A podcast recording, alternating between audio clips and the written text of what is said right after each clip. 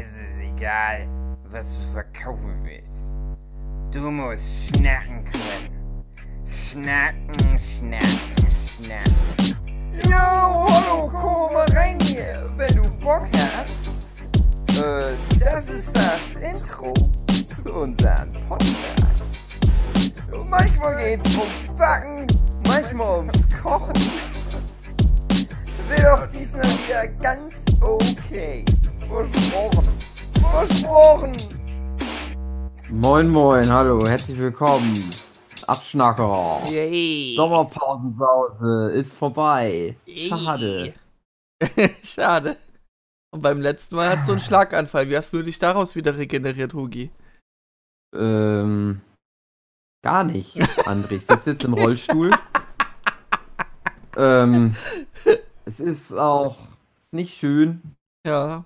Das einzige Gute ist, dass daran, dass ich im Rollstuhl sitze, äh, dass ich kein Auto fahren mehr muss. Okay. Ach, schön. Weil ich wahrscheinlich eh bald keinen Führerschein mehr habe. okay, warum? Aber das ist dann ja egal. Die Dokumi ist schuld. Aha. Oder die Scheißstadt Mhm. Düsseldorf. Aha. Dämliche Strecksstadt. Okay. Was hat dir die Stadt getan? Nee, ich bin da. Also, ich habe einen Brief gekriegt, dass ich angeblich. Ich Wer behaupte, dass das nicht stimmt. Mhm. Nee, äh, über eine rote Ampel gefahren wäre. Oh, aber sowas kriegt man eigentlich ah, mit. Und an, am- am Tag oder an der Ja, Nacht? Wo, das behaupte ich nämlich auch, dass man das mitkriegt. Aber ich habe da nichts von mitgekriegt, dass ich da irgendwo über irgendeine rote Ampel gefahren bin. und vor allen Dingen die ganzen, also ich weiß, welche Straße das ist und wo das war. Und dann müssen da auch noch ungefähr 30 andere Autos über eine rote Ampel gefahren sein. Naja, da werde ich mal einen, so eine Art Anwalt äh, eventuell Ja. kontaktieren müssen. Mein, das erste Mal. Zweifel das ich und ein wirklich an. Anwalt. Was ist denn so eine Art Anwalt? Ja, ein Anwalt, ein echter Anwalt halt.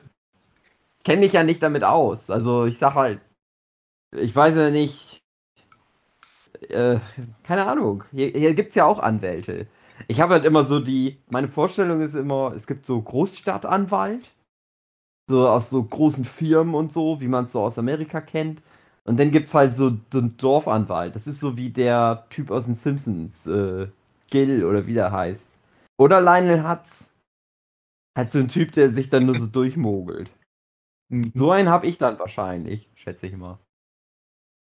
Er nimmt dann bestimmt trotzdem für das erste Infogespräch schon 200 Euro. Meinen die nämlich gerne.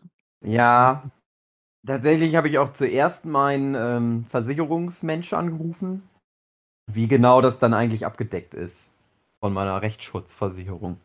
Hast du eine Rechtsschutzversicherung? Mhm. Ja, dann.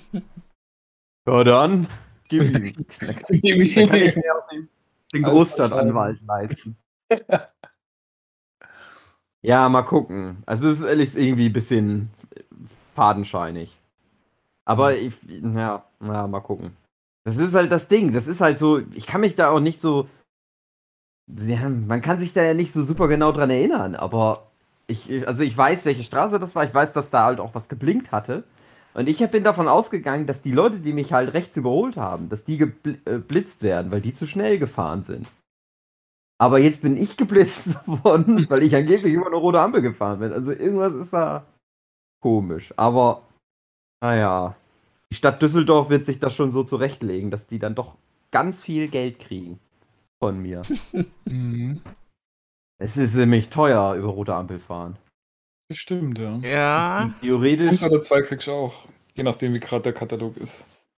Ja, zwei Punkte. Also ich habe nachgeguckt. Was wahrscheinlich ist, zwei Punkte, irgendwie über 300 Euro Strafe und ein Oh. Monat Führerscheinentzug. Also die Uh. Härte bei über Rot fahren ist ja auch, wie lange du gebraucht hast, um über Rot zu fahren. Ja, die, Also, die weisen oder die behaupten, dass das halt, es ist, wenn du es über eine Sekunde ist. hm. Okay. So, das, ja, behaupten Also die eine halt, Sekunde ist viel bei Rot, muss ich sagen. Ja, Gar nicht so viel. ja, das geht weiß ich schneller. auch nicht. Ich behaupte, ich bin noch nie über Rot gefahren, aber hm. Hm. naja. Es ist halt ärgerlich. Ich sag mal, die Dokumi, die hat eh nicht so viel Geld mir eingebracht. Und wenn ich das bezahlen muss, dann hat es sich auf jeden Fall überhaupt nicht gelohnt. Hm. Oh Mann. Danke, Merkel. Ja. Scheiße. Oh Mann. Tja, Ja. Mhm. aber Ich ich, hab- wollte nicht die Stimmung so runterziehen. ja. Mhm. Aber ich sehe auch, auch Was euch hast du denn, was hast du denn noch so gemacht, Hogi, auf der Dokumi? Dave hat ja nur seine Version geschildert. Ich weiß ja nicht, was Dave erzählt hat. Ja, dann überrasch uns. Äh, also im Zweifel ist alles nicht wahr, was Dave erzählt hat. Sage, er hat gute Dinge über mich erzählt. Das ist alles dann wahr. okay, okay, gut.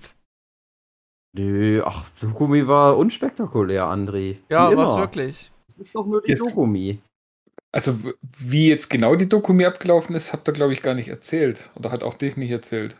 Also, Kann man mal sehen. mal wieder das, dass die, die Tische getrennt waren. Dass es alles irgendwie ein bisschen Ah, ja. komisch lief. Also wenn du Aber- zum Beispiel irgendwo snacken wolltest, dann äh, musstest du erstmal bei so einer Art Einlasser äh, dir einen Tisch geben lassen. Mhm. Und diese Tische waren halt umzäunt. Ach du Scheiße. Also der ganze Bereich war umzäunt und du hast nur einen Eingang gehabt und der Einlasser hat dich nur reingelassen, wenn da ein Tisch frei war. mhm. So, viel Spaß. Ja, aber sonst war das ja, also gerade das letzte Mal, wo, es ja wirklich groß war, wo wir dort waren, war ja noch diese Hüpfburg und diese Mhm. komische, Das Takeshis Castle-artige da, nennen die das. diese großen Bälle, Ja. wo man sich Alles weg. Und, alles, und auch so eine größere Games-Area hat es ja gehabt. Ja, die- Mögliche. Gab eine kleine Games Area. Also dieses Arcade-Ding da war da gewesen. Ein Ah. Nintendo. Ja, Alle durften sich um Game Boy ein rumstellen. Nintendo, genau. ähm, Ja. ähm, Naja, und wenn du zum hab- Wettbewerb wolltest, ähm, das war auch eine große Enttäuschung für mich. Du kamst nicht in die Halle rein, weil sich davor eine riesige Schlange gebildet hat. Weil, oh Wunder, wegen Corona-Verordnung, es dürfen nur eine gewisse Anzahl an Leute in diese Halle rein und alle anderen müssen draußen warten, bis jemand rausgeht. Ja, geil. Also es war nicht schön. Hm. Ich habe noch nie so viele ähm, Anweisungen von Ordnern missachtet. Wie in diesem Jahr der Dokumi. Okay. Okay. Und es tat mir immer auch leid, aber es war halt immer Quatsch. Also, Dann hebt sich das Äh. doch so ein bisschen auf mit der roten Ampel. Ja, Ja. schon. ja, dann ist ja, naja. Nein, also das waren immer solche Sachen wie, bevor die Messe überhaupt auf war. Wir sind ja Aussteller, dann sind wir ja schon da. Und dann war das halt sowas wie, ich suche die Halle, wo ich hin muss. Und gehe eine Treppe hoch, weil da steht Halle 3, Treppe hoch. Geh dann dahin, stehe vor so einem Bereich. Ja, äh, wissen wir auch nicht. Da musst du irgendwie nochmal runtergehen. Da gehe ich runter und es steht dann halt jemand, du kannst hier nicht runtergehen, wir haben Laufwege, man darf nur die Treppe hochgehen. Aber da ist niemand gewesen. Das war ja leer, das war ja alles leer. Aber die wollten mich dann da nicht runtergehen lassen. Bin ich natürlich trotzdem runtergegangen. Das habe ich zweimal gemacht. Und dann am allerletzten Tag bin ich durch. Also bin ich runtergegangen. Wir sind dann schon weggegangen. Die anderen waren schon unterwegs zum Essen. Und ich musste halt noch das Gelände verlassen. War draußen. Und es war halt so, dass, ihr wisst ja, wie die, die Parkplätze sind. Das ist ja da alles da am Rhein sozusagen. Gegen, also das ist ja Parkhäuser. Und mein Auto stand aber am Rhein, halt auf der anderen Straßenseite von der Dokumi. Mhm. Und ich bin halt zu dem Ausgang gegangen, wo ich wusste, mein Auto, das ist noch fünf Meter. Einmal über die Straße rüber und da genau da steht mein Auto. Und dann waren halt wieder mehrere Ordner. Nee. Also Aussteller, die müssen das Gelände über äh, Tor so und so verlassen. Oh was auf der Gott. anderen Seite der gesamten Messe lag. Und dann sollte ich ernsthaft wieder komplett zurücklaufen. Also nochmal durch die ganzen Menschen durchlaufen Ja, Mhm. das ist wirklich Und dann- sinnlos. durch den Messe, äh, durch den, durch den Dingsausgang zu gehen. Naja, ich bin halt einfach immer gegangen. Ah, Ich habe okay. aber, ich war immer, also was heißt freundlich? Ich war auch nicht unfreundlich. Ich, hab, ich hätte ja auch beschimpfen können und mit Fäkalien bewerfen, Weil die ihren Job machen. weil die ihren Job machen. Aber nein, ich bin halt einfach immer, ich habe immer so gesagt, Ja, passt ist schon. okay, ich gehe dann jetzt, tschüss. naja, ach, tat mir auch immer leid. Die haben ja, die machen, wollen machen, wollen das ja auch richtig machen, aber äh, ja. Was sollen Nein, die ich auch hab machen? keine Die müssen Entschuldigung. ja anderthalb Meter Abstand halten. Die können dich ja nicht irgendwie Ja, genau. Ich bin nicht fahren. Ich bin auch stärker als die. Also, nein, also die haben alles richtig gemacht, ich habe alles falsch gemacht. Okay. Aber hm. Ich habe äh, was ganz Neues erfahren, was Convention-Erfahrung angeht. Ähm, meine Freundin hat sich sehr äh, geärgert, dass der AMV-Wettbewerb nicht stattgefunden hat. Also auch wieder was, was nicht, was, was irgendwie mit hier ist, äh, auf der Seite stehen noch die Regeln, wie, was für Bedingungen sind für den AMV-Wettbewerb, aber nicht, wann der stattfindet und dann fiel, fiel der irgendwie nicht statt, aber der Wettbewerb lief wohl irgendwie trotzdem. Keine Ähm. Ahnung. Man durfte trotzdem seine Beiträge senden. Äh, äh, einreichen, meine ich. So, also selbst der Infostand wusste nicht, ob was irgendwie passiert. Was, Aber für ein, was- was, für ein Wettbewerb? AMV, was ist das? also AMV, Anime, Musik Anime Video. Music Video. Okay. So, und äh, was ich nicht wusste ist, äh, meine Freundin hat ja eine längere Zeit in Österreich gewohnt. Und das ist der heiße Scheiß dort auf Conventions. Also auf Wiener Conventions ist der krasseste Scheiß, wenn man einen AMV-Wettbewerb hat. Das war bei uns aber auch schon bei einigen Cons so. Ja, aber nee, ach, eigentlich habe ich das nie so gehabt. Also Dave hatte auch so einen Witz draus gemacht, als ich das erzählte auf, auf der Dokumi. Äh, ja, klar, wenn ich auf, auf eine Convention gehe, dann freue ich mich natürlich, bin ich immer enttäuscht, wenn der AMV-Wettbewerb nicht stattfindet. Ich Ja. weiß noch, wie Dave und ich mal auf der Animako, glaube ich, irgendwie aus Versehen in den Keller gelaufen sind. So ein, also fr- früher war das, Das- was jetzt Animex ist. ja. Und äh, egal, auf jeden Fall in so einem Schulgebäude und wir sind dann in den Ja. Keller gelaufen, hatten gedacht, wir haben uns völlig verlaufen und dürften da gar nicht sein, haben versucht, wieder aus diesem Keller rauszufinden und auf einmal waren wir dann in einem Raum, wo der AMV-Wettbewerb stand. Habt ihr dann auch gewonnen? äh, genau, wir haben dann on the fly auf dem Handy noch schnell einen AMV zusammengeschustert, gewonnen. Hm. ja, was ja bei uns in Nein, aber Deutschland so, so das Wertigste ist an Angeboten, sind so Cosplay-Wettbewerb. also na, die äh, Manga-Zeichner. Auftritte. Nee, Oh. nee, jetzt wirklich von, wenn du auf eine Con gehst, was ist so das von den meisten Besuchern so das Highlight und das ist meistens so diese äh, Wettbewerbe halt, Bühnenauftritte, so diese Wirklich? Solo- oder Gruppen, ja, ja, ist oft sehr beliebt. Langweilig. Und, und in, in Wien ist es so, da waren so viele Programme eingebrochen wegen, wegen, wegen Corona wahrscheinlich, auch wegen irgendeiner Con. Aber es war super wichtig, dass der AMV-Wettbewerb dabei ist. Hm. Gleichgestellt mit dem Cosplay-Wettbewerb. Also es ist da einfach eine ganz andere Wertigkeit dort. Also, maybe unpopular opinion, zumindest in Deutschland, aber ich finde AMVs da auch irgendwie spannender als die Cosplay-Wettbewerbe. ja, die AMVs sind auch teils echt gut und sehr aufwendig gemacht. Also Hm. äh, hat einer von euch Ahnung von AMVs zufällig? Ich habe Ja. nämlich eine Frage. Also ich Was könnte mir zutrauen, sowas zu machen. Ja, Aber das- erzähl das, mal. Das, du ma das machen kannst, du kannst ja, du hast zwei Hände, du hast Ja, aber das Schnitt- auch- Ja, aber das auch wirklich gut zu machen. Ich- Ja, weil- ich habe aber eine Frage. Ja, Ich habe erzähl. nämlich heute was entdeckt. Und das ist, das ist cool, das wird auch Jochen gefallen. Mhm. Sind, ähm, im Prinzip sind es AMVs. Und zwar ist es aber so, ähm, Zusammenschnitt aus Tenacious D und, ähm, äh, äh, wie heißt das? Äh, Neon Genesis Evangelion. Mhm. Und es ist aber so, und das ist nämlich meine Frage. Also ich kenne AMVs halt immer nur, du hast halt irgendein Lied und dazu wird dann halt Anime-Gedöns zusammengeschnitten und das soll dann halt geil aussehen. Und der Clou aber bei dem Video ist, dass sowohl ein normales Lied von Tenacious D läuft und da ist dann reingeschnitten, aber auch der Soundtrack von Neon Genesis Evangelion. passend zu dem Lied. Sodass sich das ergänzt. Die harmonieren Und auch dann miteinander. halt noch gegeneinander und dann noch halt gegeneinander so, dass wie eine Story entsteht. Habe ich noch niemals in meinem Leben vorher gesehen. Haben Da ist es dann halt Idee- so, dass. Was? Haben die diese Nein, Idee unter ist- gewissen. Einflüssen?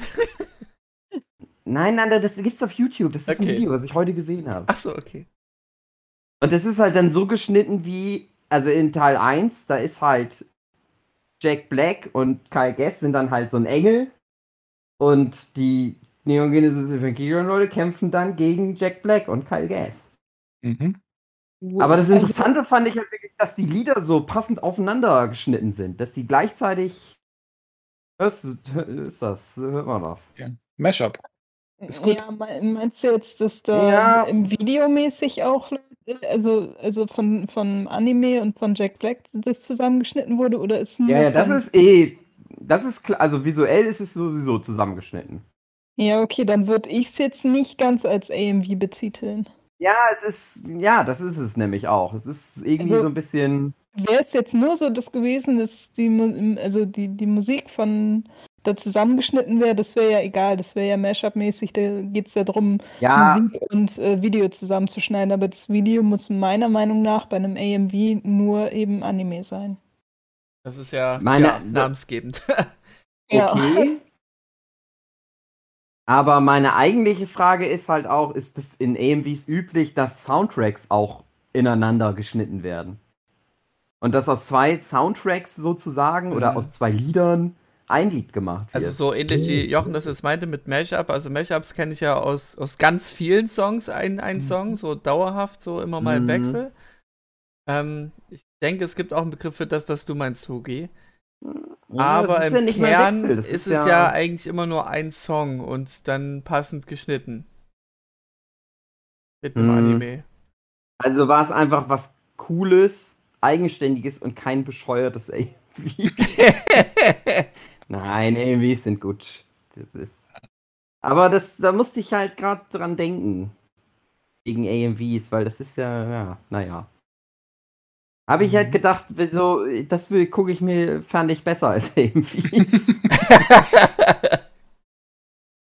Mhm. Den würde ich gerne auch mal sehen. Also das Video, was du da gesehen hast. ja, schicke ich dir aber nicht, André. Ach, schade. Nein, ich schicke dir das natürlich. Ja.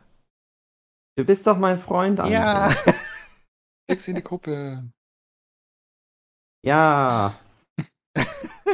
Das ist auch sowas, wo ich denke, Malen und Zeichnen, das ist irgendwie nicht für die Bühne geschaffen.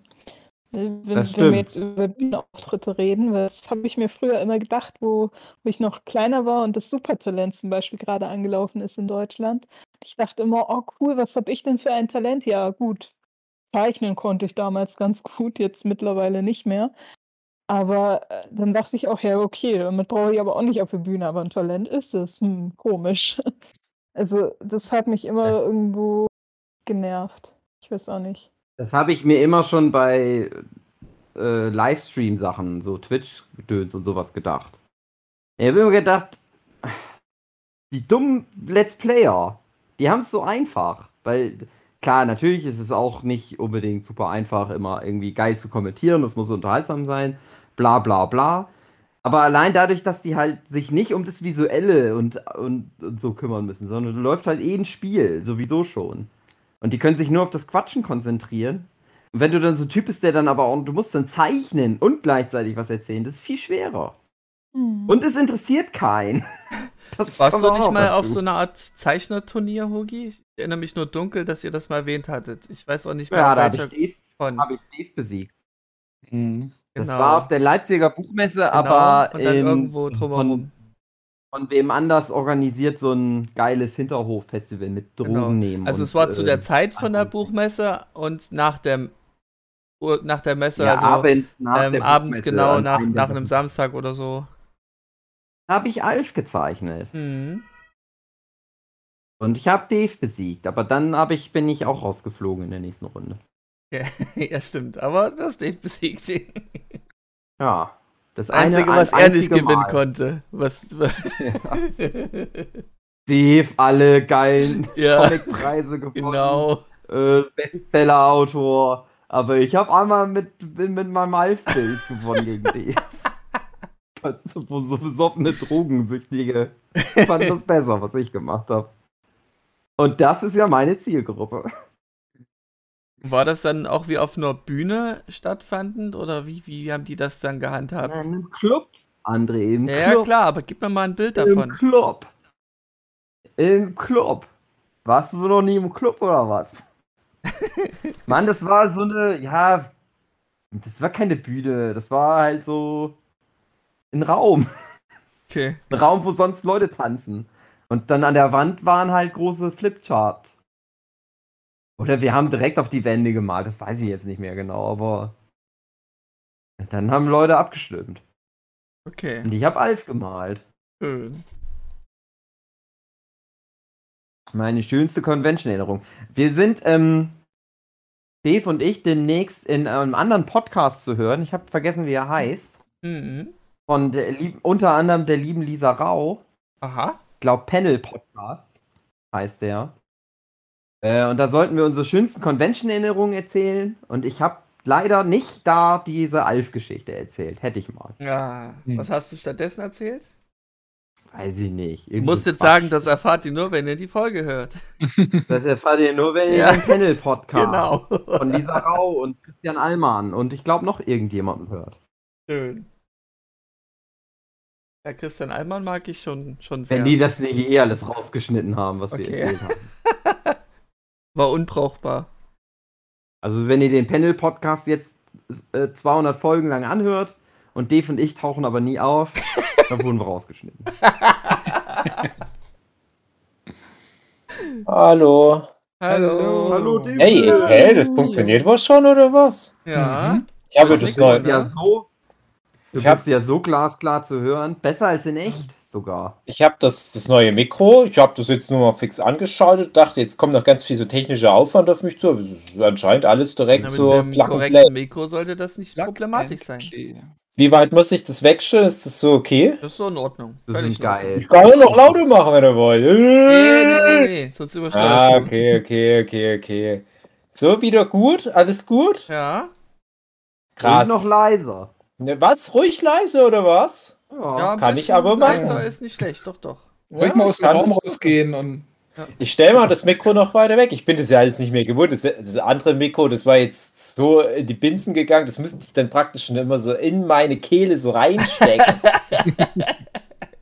Was ja viele nicht wissen, ist, ich habe meine Klitoris im Rachen und saß dann immer hier mit ganz nassen Hosen, wenn wir gepodcastet hatten. Dazu immer noch Andres erotische Stimme. Ja. Macht ihr gerade einen Podcast oder Ja. ist das nur so? Nein, wir nehmen gerade auf. Habt ihr jetzt schon ganz lange Podcast aufgenommen? Wir sind jetzt bei der äh, 23. Minute. Ach so, das ist ja gar nicht so viel. Ah, Krass. Hey, du hol ich mal ganz kurz mein Handy und mach nebenbei Instagram. Bis gleich. ja, was? Mhm. Oh, Wir warten Schön. extra länger für, auf Dave, nehmen dann Mhm. ohne ihn auf, weil er einfach zu spät war. Und jetzt verkauft er uns wieder. Hm. Ja, Ja. toll. Alles für Instagram-Klick. Ja, genau. Alles für die Klicks. Ach, Aber hey. André, wenn ich so erfolgreich auf Instagram wäre wie Dave, würde ich es genauso machen. Gut. Und wirst du mal Aber so bin ich erfolgreich? nicht. Bin auf Okay. dem. Nö. Nein. Machst du mal wieder demnächst so einen Livestream, wo du die ganze Zeit Musik machst? Nö. Hat mich eigentlich sehr unterhalten, muss ich sagen.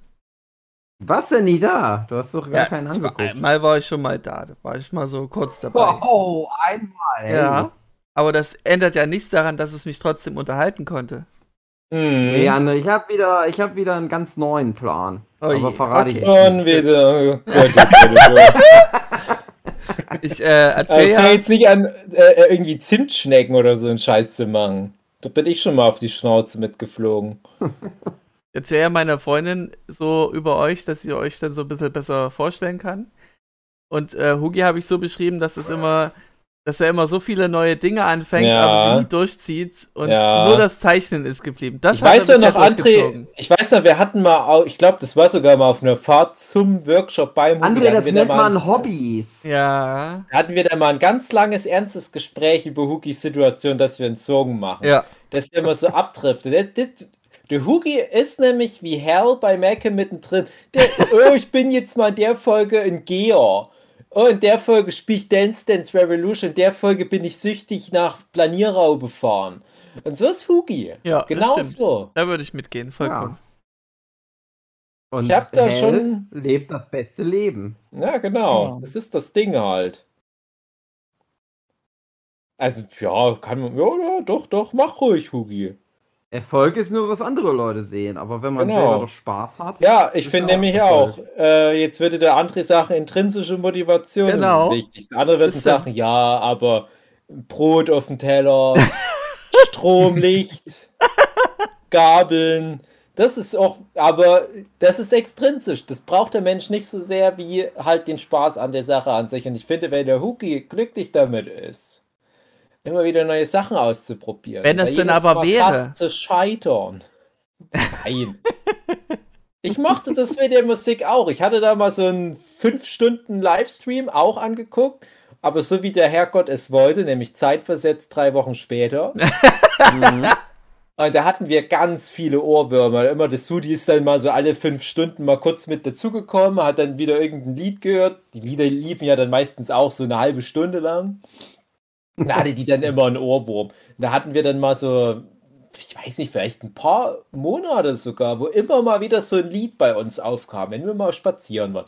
Und ich glaube, das ist halt schon eine, eine, eine, ja, ein Zeichen, dass das gefunktioniert hat. Ich Ja. weiß ja, dass du dich damals gerade äh, bei dem Ribier da sehr äh, hast inspirieren lassen. Der ja jetzt auch Edeka halt- ist. Äh, das äh, ist halt so ein bisschen das Ding wie äh, diese Homer Simpson Folge, wo der Erfinder wird. Mm, genau. Und wenn du, wenn du halt bei Null anfängst und dich direkt mit jemandem vergleichst, der bei eine Million. Genau. Also, wenn du, du dich mit jemandem vergleichst, der das kann, was du auch gerade zum ersten Mal machst. Nee, Ja, aber das- ach ja, Das ist ja unsere moderne Welt. Das ist ja jetzt automatisch, kommst du ja immer in diesen Hexenkessel rein. Also egal, was du das Ding heutzutage ist machst. einfach wieder. Es ist halt das alte Spiel, wie immer. Das hat mir zwar viel Spaß gemacht, ich habe aber keine Zeit wegen Comiczeichnen. Comiczeichnen Ja, steht mir ach, den Weg in meinem. Leben. Ist halt so. Das ist wirklich ärgerlich. Ich möchte aber gar nicht drüber nachdenken, was man alles machen könnte, wenn man nicht Comiczeichner wäre. Ja. Das, das, das, ich glaube, das ist, glaube ich, das Schlimmste daran, dass, dass man manchmal fast Gefahr liefe, sich da Gedanken zu machen, aber das, das kann ja nicht der Sinn sein. Wir sind halt Comiczeichner, kommen wir halt nicht mehr raus aus der Nummer. Ja. Leute, die halt das, das einen ausstellen können, so wie der Philipp, sind wir halt nicht. ne? Der Philipp, das ist halt ein krasser Typ, der sagt, ja, ich habe jetzt eine Familie, ich habe Verantwortung zu tragen, ich zeichne jetzt nur noch, wenn es unbedingt sein muss oder wenn ich gerade mal wirklich Zeit dafür habe, dann macht er das so. Aber das ist auch Dickschwanz, Philipp, ne? Also das, der Typ, der, der hat es halt auch drauf. So Ja. Spacken wie uns würde der halt links und rechts. Willst du damit sagen, Aber dass man nur von. Erfolg hat, wenn man einen dicken Schwanz hat? Ja, ich sage nicht, dass der Philipp erfolgreich ist. Das ist der größte Versager vom Herrn. Nein. Nein, ich finde, der hat halt nur einfach sich für, für sich einen, das anders definiert für sein Leben Hm. und vielleicht auch gesünder definiert. Weil Das wird sich ja für uns beide, also für Hugi und mich, irgendwann nochmal die Frage stellen. Irgendwann werden wir mal als alte Männer, vielleicht nicht ganz so alt, äh, werden wir das mal alles rekapitulieren und dann müssen wir uns halt die Frage stellen, war es das wert, das eine Leben, was du hast, zu 70 Prozent da irgendwie mit Zeichnen zu verbringen gefühlt? Oder hättest du vielleicht doch mal mit, mit 28 Mal, als die Knie noch gut waren, Jump City ausprobieren sollen? Oder Wildwasser-Rafting oder irgend sowas, was wirklich Spaß macht, was normale Menschen in dem Alter machen. Kann man, glaube ich, bei uns beiden jetzt noch nicht so wirklich absehen, ob der Weg der richtige gewesen sein wird. Was wärst du denn geworden, Aber Zeichnen macht mir ja auch Spaß. wenn du nicht Zeichner geworden wärst, Dave? Fußballprofi? Na, Ja, Fußballer. ja, ich habe ja Oder viele. irgendwas Schlaues mit Ja, ja. Studieren. Naja, ich habe ich es ja schon oft erwähnt, ich glaube auch hier im Podcast. Ja. Also gerade das Thema Fußball, gut, das ist eine Traumtänzerei, da will ich mir jetzt nicht hier irgendwie äh, sonst wie viel ausmalen. Das war halt so eine Kindheitsschwärmerei. Oh, Fußballer sein, ne? Also das ist ja bei vielleicht jedem dritten Junge mindestens in Deutschland genau der Traum. Dass das nicht passieren wird, war mir aber auch relativ klar. Aber ich hätte auch nicht gedacht, dass ich mal professioneller Comiczeichnerin Mhm. werde. Aber ich hätte halt gedacht, dass ich zum Beispiel äh, ja diese ganze Wissenschaftsnummer noch mehr dann beruflich vielleicht machen. Ein bisschen habe ich es ja schon mal beruflich gemacht Mhm. an der Uni, wissenschaftlicher Mitarbeiter und so weiter. Und da hätte ich auch die Möglichkeit gehabt. Also die hätten sich schon, denke ich, auch gefreut, wenn ich der Uni erhalten geblieben wäre. Meinst du jetzt Medienwissenschaft? naja, ob ich dann in der Medienwissenschaft so unbedingt geblieben wäre, das hätte sich dann halt gezeigt. Also du wirst dann halt irgendwo spezialisiert, gerade spätestens mit deiner Doktorarbeit, dann legst du dich ja für einen Ja. Bereich fest. Das wäre wahrscheinlich noch in der Medienwissenschaft geblieben. Ne? Ich komme ja auch nicht raus aus meiner Haut. Aber es kann auch sein, so artverwandtes Thema, dass ich dann weiß ich, in, bei der Anglistik gelandet wäre, weil Anglistik in Chemnitz äh, viel mit Popkultur auch gemacht hat. Das ist egal. Aber auf alle Fälle, das, das war für mich eigentlich ein relativ geradliniger Weg, wo ich dachte, den kann ich jetzt komplett bis zum Ende durchgehen. Der ist auch okay, also ne, nicht nur okay, das ist eigentlich gut bezahlt. Aber das lief ja alles parallel schon zu dieser ganzen Manga-Nummer. Und, und ich sage ja auch immer wieder, das Comiczeichnen oder generell das Zeichnen, das war eine Fähigkeit, die bei mir immer so an dritter Stelle kam. Ich konnte immer mindestens zwei Sachen deutlich besser als Zeichnen. Erst als ich dann alle anderen Sachen so nach und nach gekappt habe, den Sport, die Medienwissenschaften, dann hatte ich die Möglichkeit, das Zeichnen erst noch so richtig zu entwickeln. Ich finde, man sieht es hoffentlich auch, wenn man so die letzten zehn Jahre nochmal sich anguckt in meiner Entwicklung, nicht mal ganz zehn Jahre, dass dann doch noch ein bisschen was draufgekommen ist an Fertigkeiten. Und da kann man sich ja auffangen. Hätte ich mich vielleicht lieber eher spezialisieren sollen, den ganzen Unikram weglassen, dann wäre ich jetzt schon viel besser als Zeichner und vielleicht auch schon einen Schritt weiter. Ist aber egal. Ich finde es sehr wichtig, dass ein Mensch viele verschiedene Sachen gerne macht.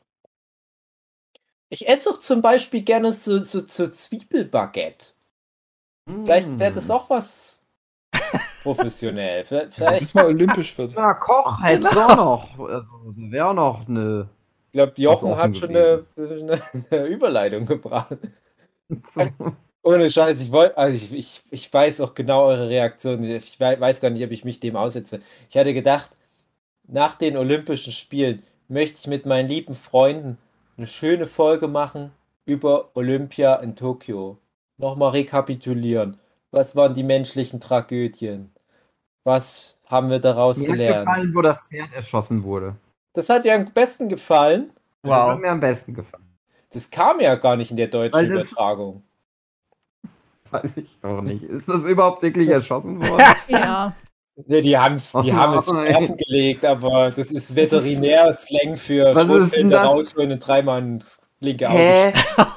Der Mensch kriegt eine, eine Goldmedaille und das Pferd wird zur Belohnung erschossen. nein, oder? um Gottes Nicht zur. Belohnung. Nicht zur Belohnung. Also es, ist nicht das, das ist nicht das Goldpferd. Also so läuft.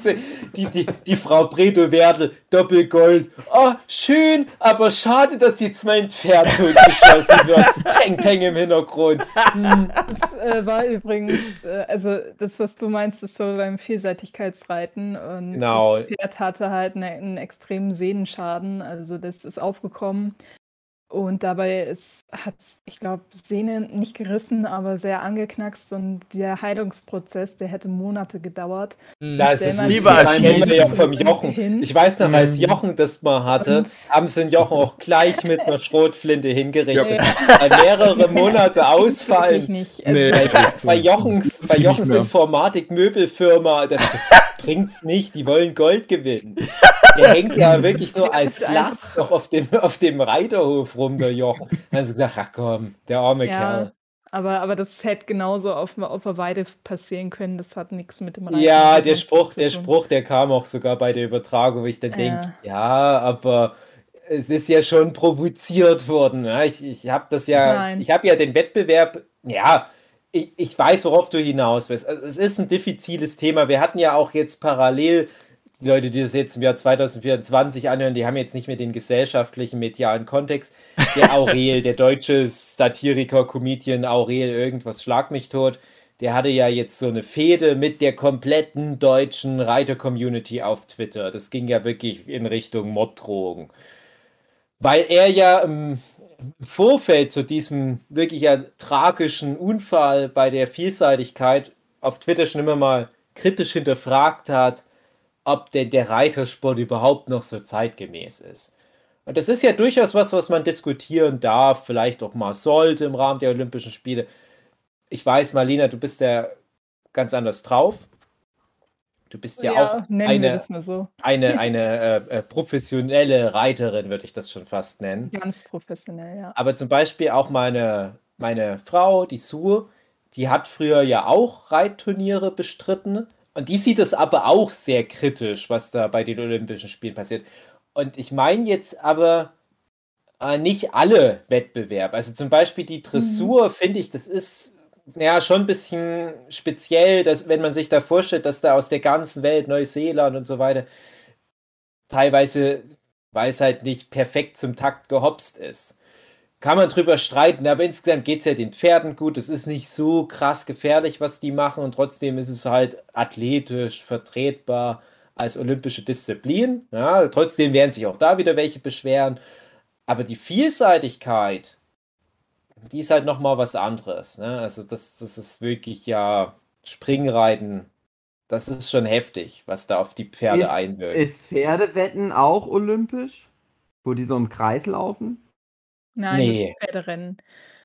Das Ähm, gibt's also nur mit nee. Fahrrädern bei Olympia. Das ist aber wirklich ganz interessant, das Kairin, äh, weil das wirklich auch davon abgeleitet ist, von, von dem Pferdesport. Deswegen auch, ähm, wir können ja noch, also natürlich, Marlena, du kannst dann gleich nochmal was zu der Vielseitigkeit sagen, zu dem Schweizer Pferd, falls du da noch was hast. Aber wir hatten ja, ja, wie, wie soll man sagen, ironischerweise halt diesen Stress bei Twitter, Aurel und die Pferde-Community und dann wie so eine tragische Schlusspointe eigentlich das Pferd tot. Aber das war ja noch gar nicht die Schluss-Schlusspointe, weil dann gab es ja noch, ähm, das war dann bei dem modernen Fünfkampf. Da hatten wir eine deutsche Olympionikin, die war auf Goldkurs. Man wusste in der letzten Kategorie Laser, Biathlon, Peng, Peng, cool. Kein Witz. Ähm, da ist die so ziemlich die beste. Und vorher wäre sie aber noch im Springreiten dran gewesen. Moderner Fünfkampf ist jetzt so Zeug wie Fechten und Schwimmen. Und halt unter anderem auch Reit. Also wirklich so komplett artfremde Kategorien. Also ganz komischer Wettbewerb. Und vor allem aber das Reiten passt für niemanden so richtig rein. So, und was ist passiert? Der Wettbewerb ging los. Es hätte die letzte große deutsche Medaille werden sollen, sage ich jetzt mal. Also alle haben es erwartet, dass sie das Ding holt. Und dann kommt noch im Vorfeld der Kommentator und meint, also die müsste schon vom Pferd fliegen, damit die jetzt noch ihr Gold verliert. Die zieht das Ding jetzt durch. Wenn die halbwegs durchkommt bei dem Kurs mit dem Pferd, dann haut die am Ende bei dem Lasertag da alle weg und gut ist. Aber was ist? Es klappt nicht. Ihr habt es ja vielleicht in Nachrichten gesehen, was das halt auch für ein Eklat dann hervorgerufen hat, weil die deutsche Trainerin das Pferd auch gehauen hat. Die deutsche Reiterin, die Olympionikin, hat auch mit der Gerte mal so, äh, es sah jetzt nicht so schlimm aus, aber natürlich vor der ganzen Weltöffentlichkeit. Schwieriges Thema. Dann kommt unsere Frau Wert, Isabel Wert, die erfolgreichste deutsche Dressurreiterin, erfolgreichste Dressurreiterin aller Zeiten vielleicht sogar, ich weiß nicht genau, und sagt, ja, aber das ist doch Quatsch, wie ihr hier Pferde einsetzt. Gebt den Leuten einen Roller oder ein Skateboard oder so. Das ist total bescheuert. Du kriegst da ein Pferd zugelost bei Olympischen Spielen. Das ist für das Pferd scheiße, das ist für die Olympioniken scheiße. Und es klappt nicht, wie man dann sieht am Wettbewerb. Es funktioniert nicht. Kommt doch niemand fehlerfrei durch. Und ich hoffe, dass das jetzt so ein paar Sachen sind, die bei den nächsten Olympischen Spielen den Pferdesport zumindest ein bisschen anders. Also wenn du das so beschreibst, Olympia hat ja viel mit Skill zu tun, also wie gut man bei was ist. Das Ja. mit den Pferden, das klingt dann so wie, wie, wieder eher nach so einer Glücksspielkomponente. Es ist definitiv eine Glücksspielkomponente, aber ich rede jetzt auch nur von dem modernen Fünfkampf. Mhm. Bei dem Springreiten muss man halt wirklich immer hinterfragen, sollte ein Pferd sowas machen? Und vielleicht auf diesen Kursen, die die da halt bestreiten. Weil ich war auch Naja. schon, ähm, das, das ist vielleicht das, wo, wo jetzt Marlina äh, jetzt übernehmen kann. Ja, also prinzipiell der, der Fünfkampf, da, das, das finde ich, äh, ich habe vorher ehrlich gesagt noch nie davon gehört und war echt schockiert, als ich davon gelesen habe. Dir wird das Pferd 20 Minuten vorher dazu, dazu Mhm. ausgelost. Du, du hast 20 Minuten Zeit, deinen, deinen Sportpartner da kennenzulernen. Und äh, also in 20 Minuten lernst du nicht mal einen Menschen kennen. Und wie soll das dann mit dem Mhm. Pferd klappen? Beispiel jetzt die Jessica von, von Bredow Werndl hat mit der Dalera, so hieß das Pferd, mit dem sie gewonnen hat, ähm, die, die haben jahrelang trainiert. Also die, ich glaube, Ja. die sind schon fünf, sechs, sieben, acht Jahre zusammen und trainieren da halt täglich. Und ich habe mir das auch mal angeschaut, wie die da leben und so. Das, das, das ist ja auch die Sache von den ganzen Kritikern, die da jetzt sind. Die meisten, die haben noch nicht mal ein Pferd von, von Namen gesehen in, in echt. Die haben oftmals keine Ahnung. Und das, das hat mich echt berührt, weil, also ich, ich habe das schon irgendwo persönlich genommen, weil das meiste wurde dann so pauschalisiert und dann wurde gesagt, ja, äh, Reiten generell ist ja totale äh, Tierquälerei und sonst was. Also so krass wurde das dann eben Ja, aufgeputscht und da denke ich mir, nee, überhaupt nicht. Also man muss sich das mit Pferden so vorstellen wie mit Hunden. Pferde haben mit den Wildpferden, die heute, äh, die früher eben da waren, genauso viel zu tun wie Hunde mit Wölfen. Also es kam irgendwo da raus, du kannst Pferde zum Beispiel nicht einfach mal eben irgendwo hinstellen und ja, leb mal dein Leben. Das geht so nicht. Und ähm, es, also in welchen Sport die Pferde dann gehen oder ob sie überhaupt eine Arbeit oder einen Sport tun, das obliegt dann eben den, den Fähigkeiten, die das Pferd hat. Und manche können dann eben ganz gut springen und die haben da auch tatsächlich Spaß dran. Also das sieht man ja beim Freispringen zum Beispiel, dass du da eben Stangen aufbaust und dann lässt du das Pferd einfach mal frei laufen. Und manchmal oder meistens, Mhm. wenn das Pferd das eben schon kennt und weiß, okay, da kann man drüber springen, die haben da Spaß dran. Und das ist genauso wie, wie mit Kindern. Den Kindern zeigt man ja auch, hey, guck mal, das und das könntest du machen. Und dann sehen die Kinder, cool, äh, sowas äh, geht. Ja, cool, probiere ich mal aus. Und wenn es nicht gefällt, dann, also kein Mensch kann 500 oder 600 Kilo Tier dazu bewegen, irgendwas zu machen, wenn das Tier das nicht möchte. Das geht Mhm. einfach nicht. Also es sei denn, es sind irgendwelche, Gibt's Ähm, noch? hm? Ne, sag erst zu Ende. okay, also es sei denn, es sind irgendwelche ganz perfiden Praktiken, die man natürlich, ähm, ja, also die, die man abschaffen muss und wo ich auch gar nicht sage, dass die nicht, ähm, ja, dass es die nicht immer noch gibt. Aber da sehe ich eben die FN und ähm, ja, FN war es, glaube ich, in Deutschland oder andersrum. Egal. Ähm, da sehe ich eben die Verbände dafür ähm, in, in Verantwortung, dass sie sowas eben unterbinden. Und das sieht man auch oft genug, dass das nicht ganz so krass passiert. Und das ist eben der Fehler. Und das sehen, sehen Reitsportler auch so. Aber kein Reitsportler wird sich da irgendwie pauschalisiert, in, in, sierend in die Ecke stellen und sagen, ähm, ja, okay, wir sind alle Tierquäler und äh, ja, wir hassen unsere Tiere und wir wollen jetzt einfach, dass die arbeiten für uns, weil ähm, uns macht das Spaß, Tiere leiden zu sehen. Also ich bin, also es, das kann so nicht sein. Und auch diese, also es gibt schon berechtigte Sachen, ähm, wie dieses, muss man Tiere dahin fliegen, wo ich sage, Mai, also ich habe mir mal angeschaut, wie die Tiere da, dahin geflogen werden. Und äh, Fliegen ist für Pferde tatsächlich angenehmer, als ähm, im, ja, im Hänger auf der Straße werden. zu Halt fahren. selber laufen. Ähm, und wenn man überlegt, das, das, also es wird ja auch nicht irgendein Pferd dahin verschifft. Die Pferde, die dahin kommen und dahin geflogen werden, die sind nicht nur ähm, sportlich auf Höchstleistung, sondern haben auch einen ganz, ganz krassen Charakter, dass sie ganz viel ähm, sehr gut wegstecken können. Das kann man sich so wie mit Sportlern eben vorstellen. Ähm, jeder Sportler, der da ist, der hat so eine Disziplin, der hat einen eisernen Willen. Ähm, sonst wäre der nicht nach äh, Olympia gekommen. Und so ungefähr ist es mit Pferden auch. Und wenn ein Pferd da eben charakterlich nicht so stark ist und man merkt, dass das Pferd mit vielen Umwelteinflüssen Probleme hat, dann wird man das niemals so weit kriegen, dass das bei Olympia reiten kann. Ja, aber manche landen dann ja trotzdem bei Olympia, wie wir ja Ja. gesehen haben.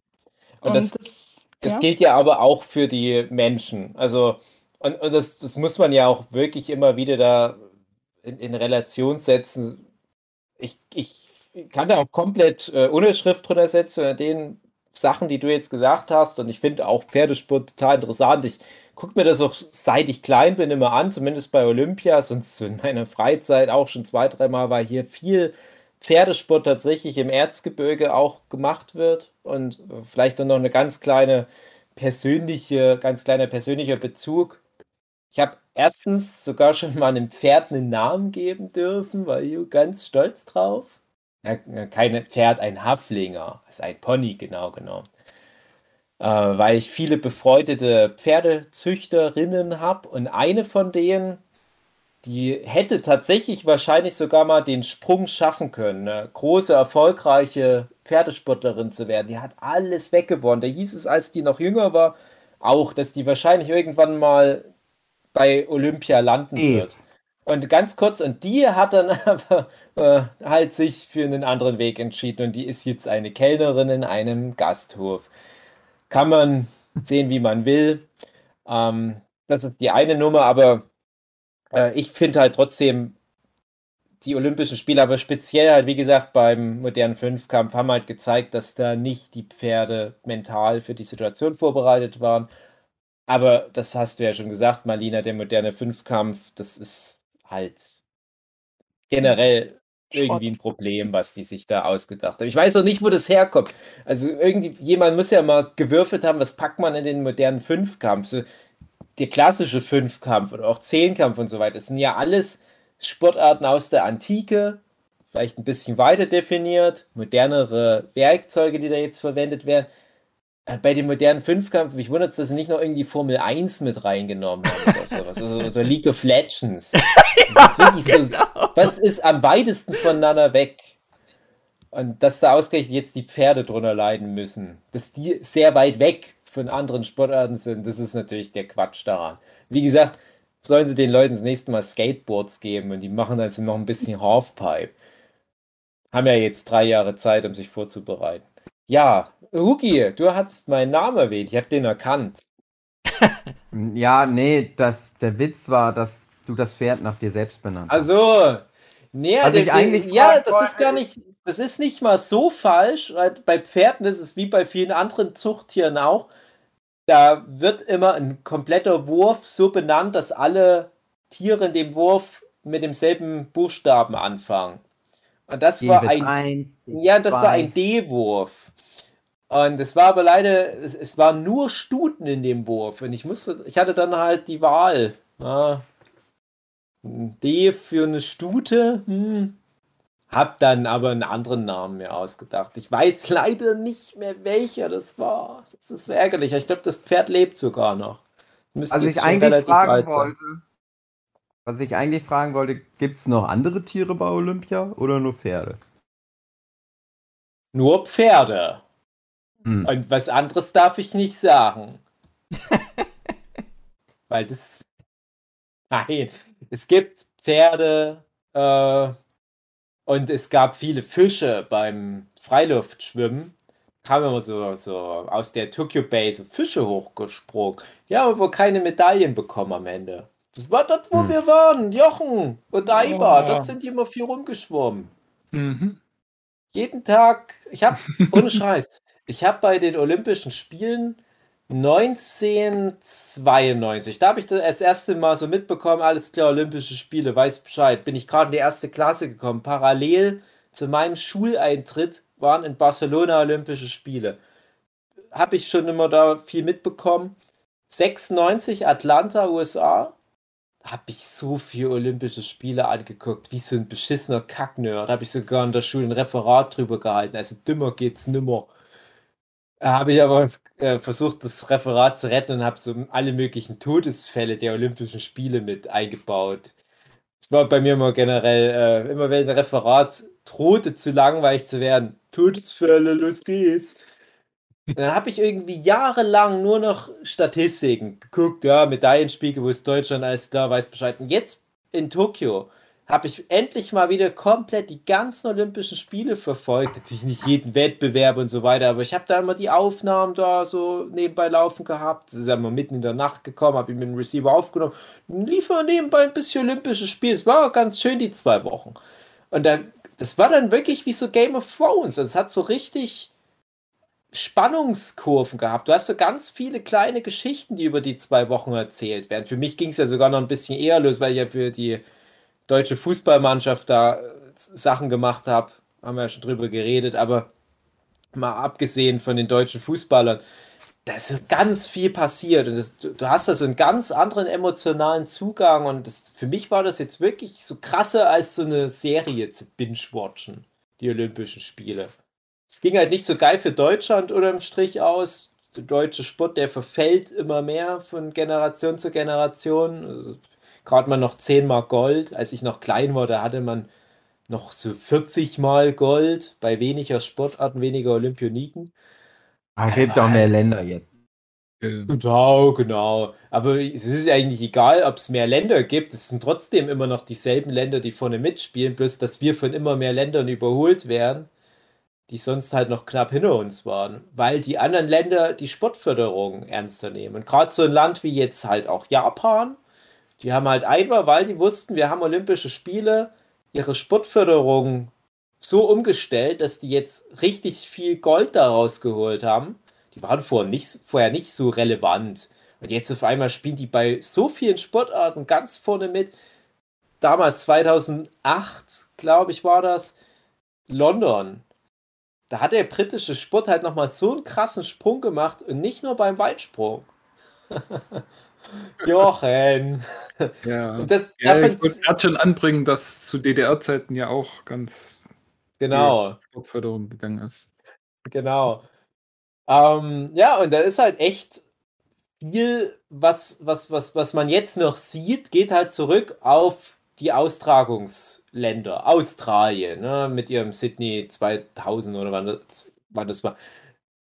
Peking, ganz krass, ich glaube 2004 Peking. Was die da reingebuttert haben. Die haben ja wirklich gesagt, das ist jetzt auch für uns natürlich politisch eine Bühne.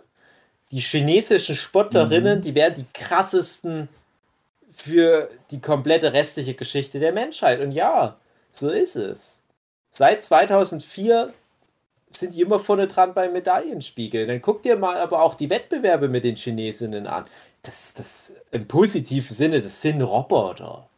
Das, das sind Sportmutanten. Und, und nicht im DDR-Sinne Sportmutanten. Ja, also das ist so krass und da habe ich auch großen Respekt, aber auch nochmal auf das Thema zurückzukommen, was Marlina ansprach. Du hast ja nur Leute, die dann wirklich mental auch voll dabei sind, die äh, im Vorfeld als größte Olympionikin angesprochene US-Turnerin, die ist da halt nach einem Wettbewerb mit psychischen Problemen rausgegangen, weil die gesagt hat, ey, ich komme mit dem Scheiß nicht mehr klar. Ja, das war auch ganz krass. Und solche Sachen gibt es halt ganz viel, das kriegt man nur nicht mit. Aber ich habe es jetzt mal wieder mitbekommen und guck dir dann zum Beispiel die Interviews der deutschen Sportlerinnen an, was da für Einzelschicksale dranhängt. Das ist so krass. Also das hat richtig, richtig Spaß gemacht. Man ärgert sich aber auch viel, weil halt bei den Olympischen Spielen, gerade jetzt in Tokio, es gibt da halt so viel negatives Zeug. Es gab eine riesen Debatte, eine riesen Gender-Debatte. Ich weiß nicht, ob ihr das ein bisschen mitbekommen habt, äh, wo es darum geht, dass in verschiedenen Sportarten gibt es Testosteronwerte für Frauen. Ja. Wenn die überschritten werden, gelten die da nicht mehr als biologisch astreine Frau und dürfen da nicht mitmachen. Wie krass ist denn das? Ja, aus, aus äh, Balancing-Gründen. Ja, das ist das Ding aus Balancing. Aber- Und, und ich, ich sehe das auf einer gewissen Art ein. Aber da habe ich, also das, das sind wirklich hochspannende Diskussionen, dann teilweise nachts um zwei im ZDF Sportstudio. Ich, ich sag mal, Perlen vor der Säue, ne? Also das sind Diskussionen geführt worden, wo ich dachte, das ist, das ist ein super krasses Thema, super interessant, aber niemand kriegt das mit, wenn er nicht zufällig halt sich den Scheiß aufgenommen hat und sich das Nachmittag schön beim Gläschen Rotwein jetzt anguckt. Die haben ja diesen, diesen Hajo Seppel, das ist so ein Doping-Experte äh, bei den Öffentlich-Rechtlichen, der hat auch ganz wesentlich diesen ganzen russischen Doping-Skandal der letzten Jahre mit aufgedeckt, der da auch immer noch viel davon zehrt, sagen wir mal so. da hat er super interessantes Zeug auch da mal wieder mit reingebracht. Auch so ethische Fragen, wo man denkt, das sind fucking Olympische Spiele. Wenn man das halt gar nicht verfolgt, denkt man so, ja, da fahren halt so ein paar Leute mit dem Fahrrad um die Wette und zwischendurch wird ein Pferd erschossen, Olympia halt. Ah nee, das ist halt echt so viel mehr. Also ist, ich habe so das Gefühl, so die ganze Welt, das ganze Weltgeschehen halt so für einen Moment encapsulated in Tokio in so einer Bubble im wahrsten Sinne. Und der, ich könnte da stundenlang jetzt irgendwelche Fässer aufmachen. Also ganz kleines, was ich nur mal antießen will. Die haben das Ding ja die Corona-Spiele genannt. Aber wer durfte vor einem Jahr nicht diesen ganzen Corona. Na, Hugi war das. nee, warte, wie, wie formuliere ich das? Letztes Jahr, Corona-Con. Was mhm. wir uns anhören durften, weil man das nicht sagen darf. Weil man ja was Negatives mit was Positivem verbindet, kam ja häufig. Ja, da war es noch frisch, Dave. Inzwischen sind die Leute abgestumpft. Dass Jetzt die ganze Welt sagt, na klar, die Corona-Spiele, ja. klaro. Und jetzt kommen sie alle und sagen, du Cooler hast schon immer recht gehabt. Nee, es hat niemand gesagt, aber mich. Oh, jetzt kommt gerade der Vincent und will gute Nacht sagen. Hey Vincent. Oh, ganz lieb ist der Vincent. Gute Nacht, Papa. Na, sag mal was für die HörerInnen. Gute Nacht. Vincent, sag mal, was die Momo ist. Die Momo ist eine, ist eine Katze. Na. Das ist zu hoch für unsere Zuhörenden. Genau. High Concept. Ich sag gute Nacht. Tschüssi, kleine Vincent. Vincent war ganz fein mit mir wandern. Der wird bestimmt auch mal ein krasser Sportler. Krasser Pferdesportler. Kommt dann immer mit André. einer Schrotflinte zum Turnier. Ja. Ich kann es kaum erwarten, dass das Pferd hinfällt. Ja. Kannst du bitte das Gute Nacht, was die Susu schön gesagt hat, ganz zum Schluss nochmal einfügen? Okay. Ich möchte auch nochmal kurz das einwerfen und zwar, was mir aufgefallen ist. Die Sportkommentatoren bei Olympia waren ja mal grandios. Ja. Also, das fand, also, also ich habe nochmal gegoogelt, gerade gerade der beim Dressurreiten oder Ja. generell beim Reiten ist mir aufgefallen, der Carsten Soestmeier, also den Namen möchte ich kurz so droppen. Ah, das war der Hammer. Ja. Also, wie der das kommentiert hat, da, da dem möchtest du den ganzen Tag zuhören. Der hat so eine schöne Wortwahl. Ich fand es auch ganz schade, dass nicht beide öffentlich-rechtlichen sich in den reingeteilt haben. Und das war immer so eine krasse Diskrepanz. Ich weiß nicht, ob der ARD oder ZDF gemacht hat, aber immer wenn du dann den am nächsten Tag, also der hat dann, was weiß ich, den, den Vorlauf gemacht und am nächsten Tag beim Hauptlauf jetzt zum Beispiel, hat dann ein anderer das gemacht. Das war dann, der andere war immer nur so ein normaler Sportkommentator. und das war bei uns jetzt auch die letzten Wochen immer so ein, so ein Running Gag. Dass wir immer wieder versucht haben, seine blumige Sprache aufzugreifen und auf unseren Alltag zu beziehen. Ich habe mir die leider nicht gemerkt, aber ich meinte noch so, ach, wie cool wäre das denn, wenn die den mal mit den beiden Cracks vom Beachvolleyball mal austauschen für eine Übertragung. Und das hat dann, ich glaube, ARD war es, die haben das dann wirklich mal als Gag so gemacht und haben das dann anders zusammengeschnitten. Ich weiß nicht, ob ihr das zufällig gesehen habt. Aber da haben die von dem, wie, wie heißt der Marlina? Carsten Soestmeier. Soestmeier, ja. Da haben die seine Tonspur beim Skateboarden draufgepackt, aber so, dass es mhm. passt. Und dann, äh, wenn der Skateboarder dann halt äh, rückwärts fuhr, dann, dann ging der halt in, in, ins Dings, du weißt das, die Versammlung. Und so, äh, ja. ähm, machte, ach, ich, ich krieg das jetzt nicht so hin, müsst ihr mal gucken, ob es vielleicht bei, bei YouTube oder so zu sehen ja. gibt. Und dann äh, hatten sie aber die, ähm, nicht die Beachvolleyball-Leute, aber halt dann entsprechend vom Skateboard halten sie die halt dann beim Pferdesport und dann, dann grindete das Pferd halt äh, und, und, hat äh, 360 gemacht und so weiter. Ne? Also es hat dann aber immer zu den Bildern gepasst. Das war sehr gut. War mal so ein Rausschmeißer bei einer der Übertragungen. Ja, das war wirklich krass. Aber nicht nur die, also wirklich äh, durch die Bank weg. Viele sind ja auch schon ganz lange dabei. Aber ich, ich muss noch mal sagen, ich glaube, hatte ich da im letzten Podcast drüber geredet, ähm, Bela Reti zur Eröffnungsshow oder habe ich das nur privat mit manchen meiner besten Freunde mal? Eröffnungsshow war nicht so geil in Tokio. Sehr runtergebrochen. Die mussten auch kurzfristig ganz viele Leute feuern, weil da haben welche Holocaust-Gags gemacht oder so. Und, äh, es war super teuer alles und dann am Ende sah es aus, als hätte es 10 Euro ein paar zerquetschte gekostet, weil die im Prinzip das komplette Programm nochmal ganz kurzfristig ganz anders und ganz reduziert gemacht haben. Teilweise auch Corona-bedingt und so weiter. War jedenfalls nicht spektakulär. Teilweise auch sehr unzeitgemäß. Teilweise auch wie Eurovision Song Contest. Früher mal, wenn die da von allen 30 Mitgliedsländern die Punkte 1 zu 1 jeden Punkt vorgelesen haben, bis sie irgendwann mal gesagt haben, es ist nicht mehr Zeit gewesen, lass uns das mal abkürzen. Und so ist es jetzt immer noch bei den Olympischen Spielen. Jedes Land von diesen 3000 Ländern, die es da gibt, darf da komplett mit Screentime einmarschieren. Und da wird alles nochmal kommentiert. Und das dauert ewig. Und der Bela Reti, der das ganze Ding moderieren musste, die lang, langweilige, lange Einmarschzeremonie, die langweilige Show vorher, der war richtig genervt, hat immer wieder deutlich gesagt, oh, das ist langweilig, das fetzt nicht. Da gab es dann parallel auf Twitter schon der Bela Reti Hashtag, wo sind schon seine, seine Spitzen gesammelt worden. Und ich dachte so, der hat ein paar Dinge rausgehauen und ich dachte, das ist auch kulturell unsensibel. Man müsste direkt mal beim Internet reingucken, ob das Internet dazu schon eine Meinung hat. Internet war voll. So, der Bela Reti muss jetzt zurücktreten. Das geht gar nicht. Bela Reti wird sich denken, hey, fuck off, ich bin schon so lange hier ihr kriegt mich ja eh nicht mehr raus. Dann gab es aber eine Nummer, wo ich dachte, ey, Peter Rede, ich hab dich gerne, aber das ging echt zu weit. Finaler Fackeleinmarsch. Da wurden dann nochmal auf den letzten paar Metern ganz oft die Fackelträgerinnen gewechselt. Am Ende hat dann die ähm, japanische Tennisspielerin Naomi wisst, Osaka. Naoma, Naomi Osaka hat dann das äh, Feuer entzündet. Und da war aber noch kurz vor ihr irgend so ein steinalter Baseballspieler. Ein Baseball bei den Japanern ja die größte Sportart überhaupt. Es waren halt zwei Baseballer. Der eine war bestimmt schon an die 100.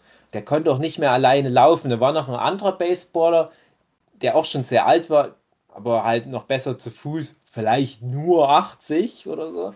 Und er hat ihn mit gestützt und hat dem geholfen, da wirklich nur so symbolische ein, zwei Meter die Fackel zu tragen. Ich wusste ein bisschen lachen, das ist eigentlich nicht schön.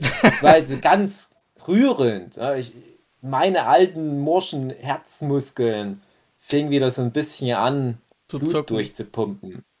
Und der Köpfe Bela Reti, ah, es zieht sich ja aber auch ganz schön. Es könnte auch ein bisschen schneller gehen. Irgend so ein Spruch, ich dachte, Bela Reti, es sind schon andere Leute wegen weniger gefeuert worden. Gerade in der heutigen Zeit, ah, den Bela Reti, da- das gehört dazu, das kriegst du nicht mehr. Also ich habe schon gesagt, das, das, ist der große Deutsch-Ungar, an dem ich noch vorbei muss. Ja, das, das, das ist der letzte, letzte Hindernis. Es gibt nicht so viele Deutsch-Ungarn, die irgendwas erreicht haben in ihrem Leben. Aber Bela Reti, spätestens mit der Nummer, mit dieser Olympia-Eröffnungskommentierung, Hammer. Also, naja. Nee, gab viel. wie du, Dave, die nächsten Olympischen Spiele kommentierst. Ja, nee, ich hatte ja, habe euch ja mal erzählt, ich habe ja mal den Traum gehabt, dass ich so ein EM-Spiel kommentiert habe und ja. Ja, klar, also ich würde gern äh, ja, Dressur kommentieren. Ich we- weiß zwar nicht, was da passiert, aber ich habe da mal so das Gefühl, das ist doch ganz schön, das machen die doch alle gut. Und ich würde versuchen, aber auch diese sprachlichen Bilder mit einzubauen, sodass der Hookie sich vielleicht nebenbei ein bisschen LSA einwerfen kann und dann äh, sich da schön die Dressursportlerinnen angucken und, und nebenbei so ein bisschen in die Traumwelt abgleiten, weil der liebe David mit, mit seiner, ähm, wie heißt das, wenn ich so nah ans Mikrofon rangehe und ASMR. ASMR. ASMR, genau, so ASMR-mäßig würde ich dann einfach nur so ein paar sprachliche Bilder raushauen. Ob das irgendwas mit der sportlichen Leistung der Olympionikinnen zu tun hat, sehr fraglich. Ich werde das nie verstehen, den Sport. Ich kann ja die Malina noch dazu holen, die ist dann für das Sportliche zuständig. Ich bin für die sprachlichen Bilder zuständig. Alles klar, machen wir. Cool. Ja, kann ja nicht so schwer sein. Da auch noch ganz kurz eine kleine Abschlussanekdote dazu. Ich hätte, wie gesagt, ich habe tausend Olympia-Anekdoten, aber naja, vielleicht verteile ich das über das nächste Jahr. Ja, aber unsere liebe gemeinsame Freundin, die Sonja, die wir hier an der Stelle lieb grüßen wollen, die hatte den ganz großen Traum, irgendwie bei den Olympischen Spielen mit dabei zu sein. Und wer die Sonja kennt, weiß, als Olympionikin eher nicht. Aber die ist äh, über, also die wollte über den Praktikumsweg gehen. Und nur ist es ja schon eine Weile bekannt gewesen, dass die Olympischen Spiele nach Tokio gehen. Und jetzt ist sie der japanophilste Mensch der Welt. Joch und ich waren noch schon gemeinsam mit ihr in, in Japan. Und es kam alles zusammen. Sie ist halt auch ein riesen Olympia-Nerd, äh, egal welche Olympischen Spiele. Und ja, ich merke gerade, nee, das, den Spruch bringe ich nicht. Ja, ich hatte gerade noch einen Gag, aber den kann ich nicht bringen, sonst endlich wie Bela Reti. Es hatte was mit Paralympics zu tun, dass du vielleicht ja doch noch, aber nee. Ähm, nee, aber das Ding Oh ist, nein, jetzt kann ich. Oh. sie wollte dann, nee, ich habe ich hab den Spruch doch nicht gebracht. Ich habe mir aber zu Ende gedacht in meinem Kopf und Ja, fand's du weißt witzig. doch gar nicht, du weißt doch gar nicht, was ich hätte jetzt Du willst es nur provozieren, dass ich gesagt. sage. Ja, ja. Ich hätte jetzt einen Spruch gebracht, wo, wo die Hörerinnen gesagt hätten, das war wirklich ein schöner Spruch, das ging sehr zu Herzen. Das war, genau. es ist, äh, äh, keiner darf sich da auf den Fuß getreten Aha. fühlen, weil das war einfach nur schön, was der Dave gesagt hätte, hätte er es denn beendet Ja. sein Satz. Sie haben aber nicht beendet. Gut. Und der andere, der, der zieht sich jetzt da sonst was raus. Aha. Aber die hatte dann eine Bewerbung an die Öffentlich-Rechtlichen geschickt. Hey, darfst nicht mitmachen oder was? Hier vielleicht Kabel tragen. Und die Bewerbung, die hatte sie vorher mir nochmal gezeigt. Und hat gemeint, Dave, du kennst doch das Sprache, das Deutschsprache. Äh, kannst du vielleicht nochmal irgendwie ein paar Rechtschreibfehler rauskorrigieren, vielleicht nochmal auf Ausdruck äh, achten? Ich habe gedacht, nein, Sonja, ich muss das alles nochmal neu schreiben. Es ist furchtbar, was du geschrieben hast. Das war wirklich nur so Anbieter und ah, ich kann eigentlich nichts. Ich kann vielleicht Kabel tragen. Aber es ich wär bin mein größter Traum. Es ist mein größter Traum, ja, aber ich, ich weiß, es war wirklich so, ich, ich, ich habe nichts zu bieten. Ich will aber nur gratis nach Tokio. Ja, es kam so ein Spruch wie, ja, ihr müsst mir auch nichts bezahlen, im Gegenteil, also wenn ihr noch einen Zehner braucht, ich stecke euch ein zu. Alles falsch. Du musst ja eigentlich auch ein bisschen mit deinen Fähigkeiten jetzt mal ein bisschen hausieren. Wie auch immer die jetzt bei der Sonja geartet sind. Ich habe dann versucht, aus, aus, aus dem alten Schinken Sonja Eicher wirklich noch so die, dieses letzte bisschen Würze rauszudrücken, was man in so einer Bewerbung noch an überkandidelten Fähigkeiten so rein interpretieren könnte. Da habe ich halt rausgehauen, ja, ich war schon so oft in Japan, was stimmt. Ich kenne Land und Leute, hm, hm, ja, ja. Und wirklich schön auch formuliert mit ganz vielen Olympia-Sprachspielereien Das ist doch Anbietern. auch noch beendet mit sowas wie äh, sportfrei und sowas. Ne? Also wirklich komplette Bandbreite durch. Irgendwelche Metaphern über Stabhochsprung mit eingebaut. Wo ich dachte, das ist vielleicht doch journalistisch interessant. Wenn denn die echte Sonja dort aufgetaucht wäre. Gut, vielleicht noch mit einer Kuh irgendwie an der Leine. Der Inspektor gesagt, oh, so hatten wir das aber nicht gedacht. Naja, jetzt ist sie da, jetzt müssen wir sie durchfüttern. Hatte dann nicht geklappt. Naja, aber. Naja, vielleicht. Original verschickt. Ja, hm. es ist ja eh nicht so geworden. Jetzt, jetzt, äh, ja. Die hat ja damals wirklich noch versucht, Hotelzimmer bekommen, zu bekommen. Vor äh, fünf Jahren war das ja dann schon. Und da war Hm. damals ja schon alles ausgebucht. Da haben die ganzen Privatleute schon ihre Wohnung angeboten. Das war schon alles ausgebucht. Die wollte wirklich nur in der Stadt sein während Die Olympia. hätte Das auch bei der Maren übernachten können. Ja. Mittlerweile ja, mittlerweile ist man schlauer, was das anbelangt, aber also jetzt ist es ja alles anders gekommen. Die sogenannte Corona-Con. André, was hältst denn du von Sport? Nicht so geil, aber deine Freundin findet's gut. Ja. Macht er richtig gut Sport. Genau wie André halt. Nicht so geil, aber seine Freundin findet's gut. Ja, Was meine Freundin mir erzählt hat, was Olympia angeht, ist, die Sportler haben sich ja monatelang darauf vorbereitet und Mhm, hatten halt wenig, Spaß. wenig Freizeit.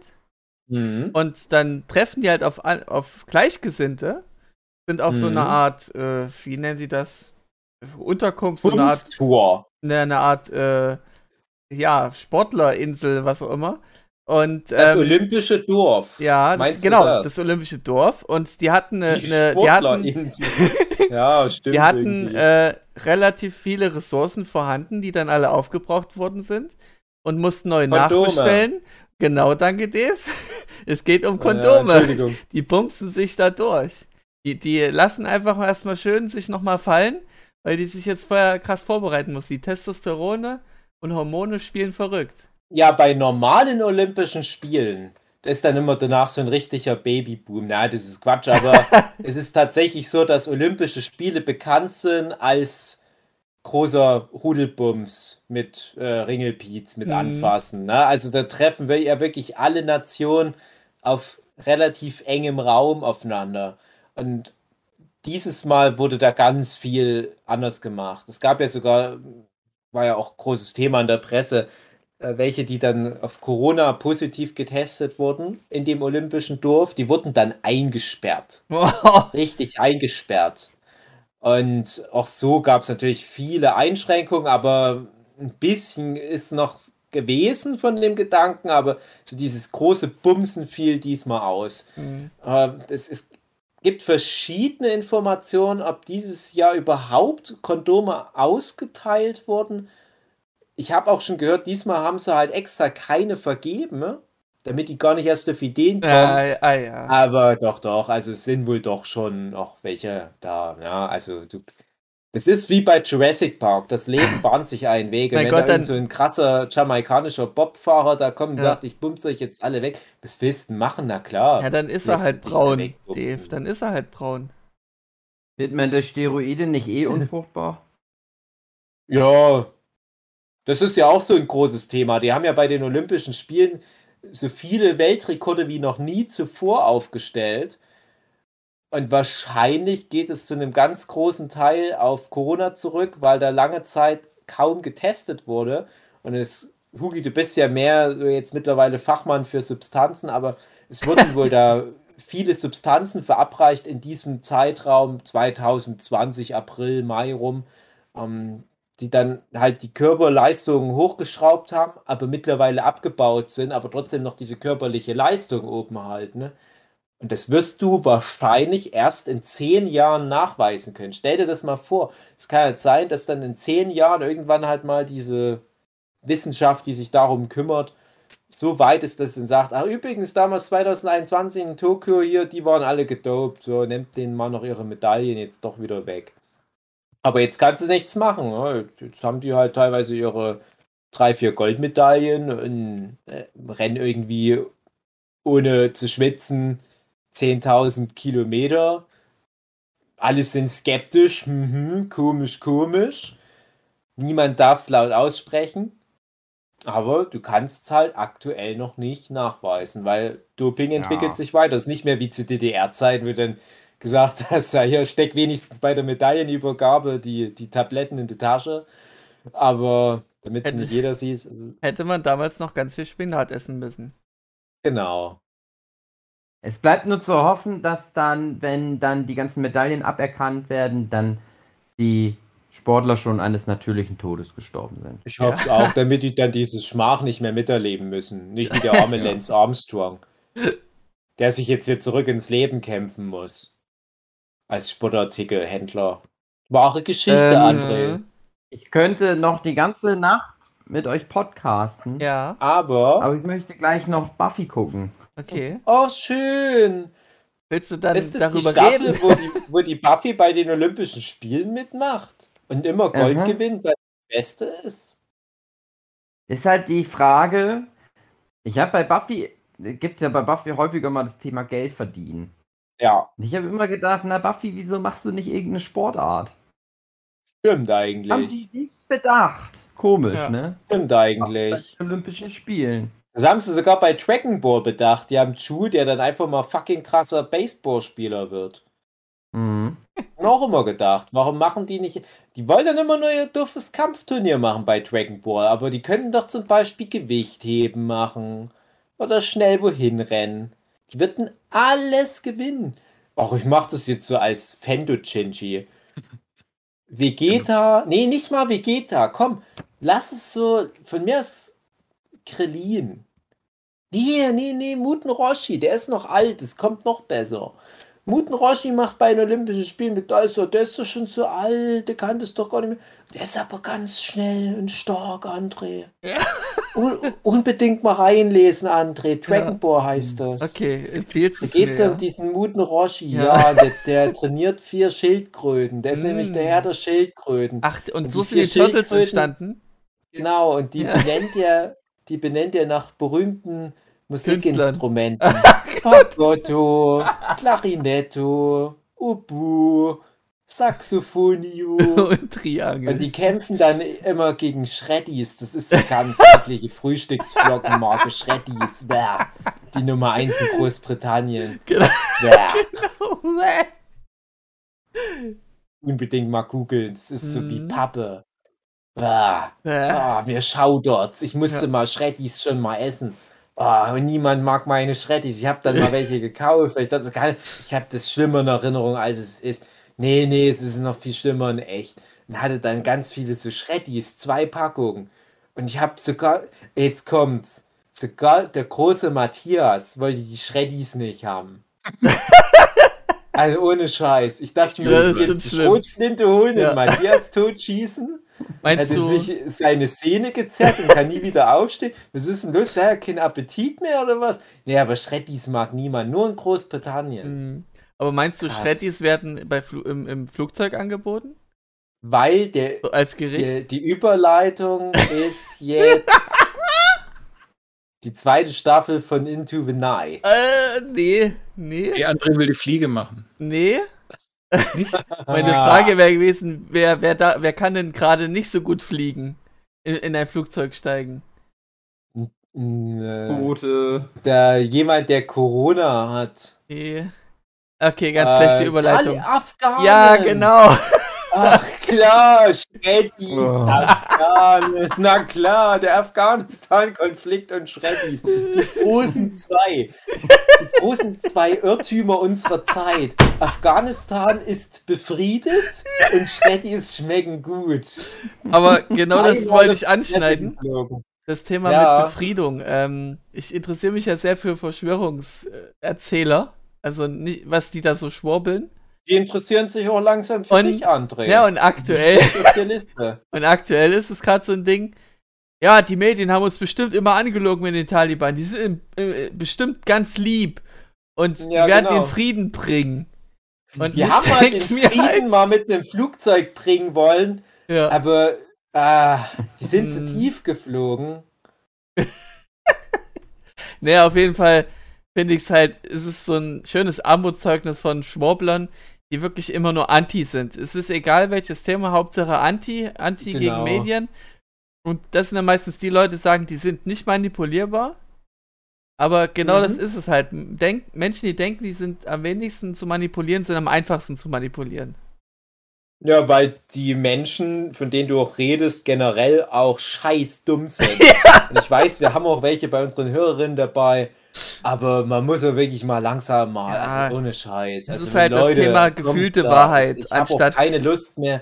Ich weiß, wir sind ja auch immer Ja. sehr bedacht, auch immer ähm, sehr inklusiv und das bezieht ja auch geistig eher Minderbemittelte ein und äh, viele unserer Hörerinnen gehören da dazu. Aber also das ist so ein Ding, also ich kann es auch nicht mehr, ich kann nicht mehr, ich habe auch jetzt viel, was Afghanistan anbelangt, was Corona sowieso, ich habe, ohne Scheiß, ich habe mich heute mit dem Thema Artensterben mal auseinandergesetzt, das ist so ein Thema, das liegt mir immer sehr am Herzen, weil ich, ich finde immer, das kann nicht schnell genug gehen, ihr wollen mehr Platz für Rinderherden. Nein, also ein ganz schlimmes Thema. Und selbst da findest du dann halt wieder irgendwelche, und das kann ich auch ruhig sagen, weil ich kann diesen Bezug definitiv herstellen, irgendwelche AfD-Wähler, die dann sagen, ach komm, ist doch halb so wild und äh, das gab es schon immer, dass mal ein Frosch überfahren wurde. Da fange ich doch jetzt nicht an, neue Gesetze über Ökozid einzuführen. Und ich denke, ey Leute, ihr seid so scheiße. Aber das, also wir reden gleich über Afghanistan, aber ein Thema, über was ich mich gerade auch im Vorfeld zur Wahl äh, sehr informiere, ist, welche Partei auch so dieses Thema Ökozid und Artensterben auch ein bisschen mehr mit, mit einbezieht. Weil, das fand ich ganz interessant, ähm, ein Ansatz auch gerade ist, wir wissen ja alle, Klimaschutz, äh, Erderwärmung, Klimawandel und so weiter. Jeder weiß es schon seit so und so vielen Jahren. Aber es passiert nicht schnell genug, es passiert generell nicht genug. Es gibt immer noch auch da zu viele Vollidioten, die es gar nicht erst glauben. Jetzt hatten wir aber Corona. Und jetzt hat ja Corona gezeigt, was ist denn jetzt aber, wenn du wirklich mal die Leute zwingst mitzuspielen? Wenn du nicht nur sagst, ach, es wäre ganz cool, wenn ihr vielleicht nicht Kurzstrecken mit dem Auto fahrt, Wirklich nur, wenn es sein muss. Und vielleicht auch häufiger mal was Gesundes essen, mehr Fleischverzicht. Das wäre ganz cool. Aber wenn du die Leute nicht zwingen kannst, hm, bringt es halt nichts. Ändert nicht wirklich was aktuell an der Situation.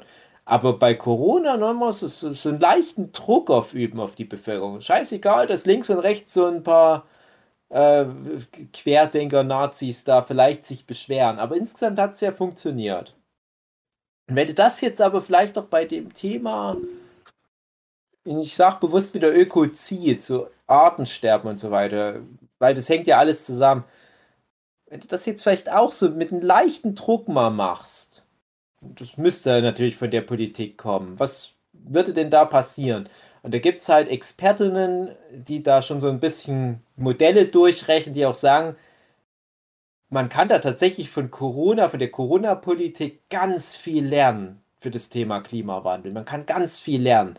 Und man müsste nur einen Bruchteil des staatlichen Drucks auf die Bevölkerung ausüben, weil das halt ein längerfristiges Problem ja trotzdem noch ist. Während Corona sehr kurzfristig war, entsprechend höher der Druck. Das fand ich interessant. Das ist was, womit ich mich gerade beschäftige, habe aber immer noch keine Partei zum Wählen gefunden. Hm. Naja, egal. Afghanistan. Was ist da denn los, André? Mir ging es da eher um das Verschwurbelding.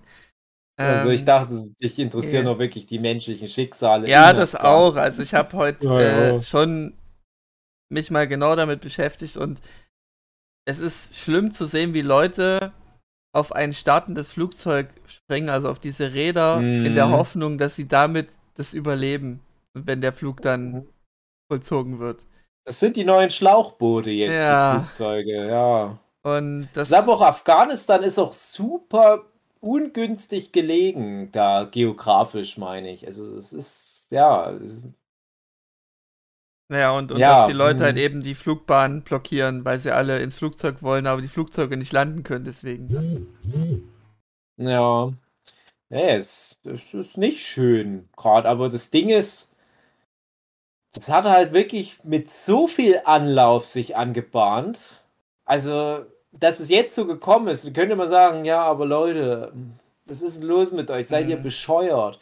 Ich habe vor, vor einigen Monaten, vor Jahren immer wieder mal Afghanistan auch mir irgendwelche Sondersendungen angeguckt, wenn jetzt mal irgendwo im Nachtprogramm mit verramscht wurde. Wo ich mir dachte, ja, aber stimmt eigentlich. Was ist denn eigentlich mit Afghanistan? Das ist ja nie beendet worden. Man hat so zwar dann gesagt, ja komm, wir ziehen jetzt mal so Truppen zurück. Aber es war doch eigentlich klar, dass das so eine Vietnam-mäßige Nummer war. Äh, so richtig das, was man erreichen wollte, hatte man ja nicht erreicht. Ja. Und dann hattest du schon vor ein paar Monaten so Fälle, dass dann so mit einem Schlag komplette deutsche Teams da abgezogen wurden. Ja, was da alles so dranhängt. Natürlich die Bundeswehr, aber halt auch so Aufbauhelfer und so weiter. Alle wurden abgezogen. Aber wer blieb zurück? Die ganzen ortsansässigen Helfer Mhm. für die, Mhm. äh, ich sage jetzt mal NATO-Kräfte, UNO und so weiter. Und die wurden dann halt den, Afg also den äh, Taliban zum Fraß ausgesetzt. Das hieß dann, ach ja, die Taliban, das ist doch eigentlich geklärt. Nee, die, die haben den einmal den Rücken zugekehrt, die waren alle wieder da. Die Mhm. waren nie weg. Ich, ich, ich, was, was war denn das für, für, für eine Fehlkalkulation, um es mal euphemistisch auszudrücken? Ich krieg das nicht auf die Kette. Ja, Joe Biden hat gemeint in seiner Pressekonferenz ähm, als Rechtfertigung, dass die Truppen, also die konnten das sowieso nicht halten ohne Amerika. Und wenn sie sich selber nicht verteidigen können, dann bringt denen das auch nichts auf Dauer. Weil die hatten wohl nie vor, das dann auch so Ja. auszu, äh, ja, auszurollen. Überleg dir mal, die dürfen. Rede, die, genau die Rede im September 2001. Ja, ist blöd gelaufen Ja. jetzt, dass die Taliban jetzt hier die Demokratie Ja. angegriffen haben, aber was will man langfristig machen? Ja. Ne, du kannst nichts machen. Nee, ist einfach schon länger her, denke ich mal. Und Joe Biden denkt sich da, Ja, ne? es ist halt nicht mehr sexy. Afghanistan. Eben. Es ist halt ein Geldgrab und jetzt muss man es halt erstmal wieder richtig eskalieren lassen. Und das ist ja noch nicht wirklich jetzt eine Eskalation. Das Mhm. ist ja jetzt so eine, so eine Syrien-Libanon-Nummer, ne? Also das passiert halt so nebenbei, aber es ist halt nicht immer Nachrichten. Das kann man schon nochmal ausklammern. Und dann ist mal wieder was, dann gibt es mal wieder pff, großes Fass, was aufgemacht wird, ob da jetzt irgendwo mal wieder so ein paar Tor Türme kaputt gehen oder was. Mhm. Ja, das wird sich dann halt rausstellen. Aber da jetzt so, ey, ah, ohne Scheiß, haben, es ist Ja, die 20 Jahre Abrüstung- liegt die Nummer. Das ist echt jetzt, das ist jetzt, das ist jetzt der Schlusspunkt. Ja, die 20 Jahre, ich Abrüstung war ja so ironisch, dass das halt eben dann so nach, nach 20 Jahren, ja, jetzt haben wir keinen Bock mehr, so in die Richtung. Aber sobald es Mhm. dann darum ging, äh, dass das friedlich absolviert wird, dieser Übergang, dass die, äh, die Streitkräfte von Amerika äh, in, Mhm. ganz in, in friedlicher Form in die Flugzeuge dürfen und so, dass, dass dann Joe Biden wieder mit äh, Truppen droht, mit ganz vielen Truppen, wenn die das eben nicht friedlich lösen. also ist bei mir Mhm. das Gegenteilige. Was ich ja so krass finde, ist, dass der Biden anscheinend im Juni schon gesagt hat, ja, das wird noch so sechs bis neun Monate dauern, bis die Taliban dann in Kabul sind, wo ich mir denke, Mhm. also warum, also man, man sieht es ja schon kommen. Also es war ja nicht so, dass man gesagt hat, ach nee, die, die werden da nicht kommen, die können sich viel zu gut alleine verteidigen, da wird nichts passieren. Nein, man wusste, dass es passiert. Und warum zieht man dann die Leute ab? Also ich verstehe, es ist so viel Ja, die argumentieren das mit einer gewesen. Weil es Fehlkalkulation. denen egal Ja, aber ist. trotzdem, also ob es jetzt passiert oder erst in neun Monaten, ist doch auch Schwachsinn. Ja, es, ja wenn es passiert, dann Also- passiert stimmt. Genau. Aber, na. Aber ich Also- denke halt wirklich, was ist denn in den 20 Jahren passiert? Ich kenne auch viele Leute privat, also auch viele Freunde von mir, so gerade aus, aus meinem dörflichen Umfeld, sind halt nicht wie ich elendige, dreckige Kriegsdienstverweigerer, die lieber irgendwelche Behinderten gepflegt haben, sondern die sind schön ordentlich zur Bundeswehr und sind dann auch noch schön nach Afghanistan. Und viele von denen haben da halt auch wohl ziemlich viel mitgenommen im negativen Sinne, sind da auch als gebrochene Menschen mehr oder weniger erstmal zurückgekehrt. Und es ist ja 20 Jahre was passiert, aber jetzt ist es wie so äh, Schnips und es ist schlimmer Ja. als zuvor. Was, was ist denn 20 Jahre passiert, fragt man sich jetzt doch langsam. Und jetzt ist halt aber der Punkt, wo es vielen so geht, das zu hinterfragen. Weil einmal ist natürlich so dieses Hintergrundrauschen, ach ja, stimmt, da gibt es ja was oder da gab es ja was. Ne? Und du hast ja immer überall Krisenherd auf der Welt. Also, was jetzt zum Beispiel in Eritrea los wäre, könnte ja jetzt auch von uns wahrscheinlich niemand so genau erfassen, weil es jetzt nicht so relevant ist. Aber jetzt, also für unser Leben hier im, im, im, im reichen Deutschland, wo wir sicher und geborgen sind, wo das Schlimmste ist, dass der AfD-Wähler eine Maske im Pennymarkt aufsetzen muss. Aber du hast ja überall diese Krisenherde, aber du brauchst halt immer mal wieder so ein Ausrufezeichen. Und ich finde, das ist jetzt so ein Ausrufezeichen, wo jetzt ganz oft in den nächsten Wochen und Monaten sich darauf bezogen wird. Und da werden wir jetzt bald unsere Hollywood-Filme bekommen, wo so ein Mhm. äh, die, die, die, die, ihr, ihr, will- äh, äh, so- Aaron, Aaron Sorkin. Aaron Sorkin, der wird jetzt ein feines Drehbuch drüber schreiben. Was ist da denn alles schief gelaufen? Vernetzung, Politik, äh, af afghanische Streitkräfte, bla bla. Wie ist das alles so in 120 Minuten packend, aber auch äh, mit viel Wortwitz für ein großes Publikum zusammenzufassen? Drehbuch Oscar. Na, dann werden wir das alles erst richtig verstehen. Ich glaube, jetzt ist für uns die Möglichkeit noch gar nicht da. Du kannst jetzt jeden Abend Markus Lanz gucken, gucken, was du dir dir da noch alles rausziehen kannst. Ich sitze gerade nur da und denke, was ist, bin ich bescheuert? 20 Jahre, das ist es jetzt. Das Hm. ist, naja. Hm. Kam halt sehr überraschend, denke ich. Das, Ja, für uns halt, aber nicht für die Leute dort. Also ich,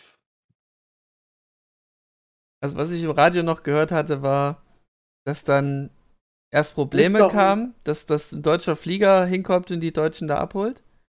Und dann hieß es, ja, acht Leute wurden jetzt abgeholt. Für, es so waren halt vielleicht Flieger. die letzten acht. ja, Ja. genau, die letzten acht. Ding, Ding nicht, dass es noch mehr Bedürftige jetzt gab. Die werden sich gedacht haben, die anderen, die noch da waren, ah na nee, ich bleib doch hier. Die Situation, das, wir arrangieren uns damit. Nee, nee, nee, das, Ja, das ist naja, mal unangenehm. gespannt, was die Taliban damit jetzt anstellen, weil das ist ja jetzt durch, denke ich. Also ich glaube nicht, dass da jetzt nochmal wieder ein Konflikt entsteht.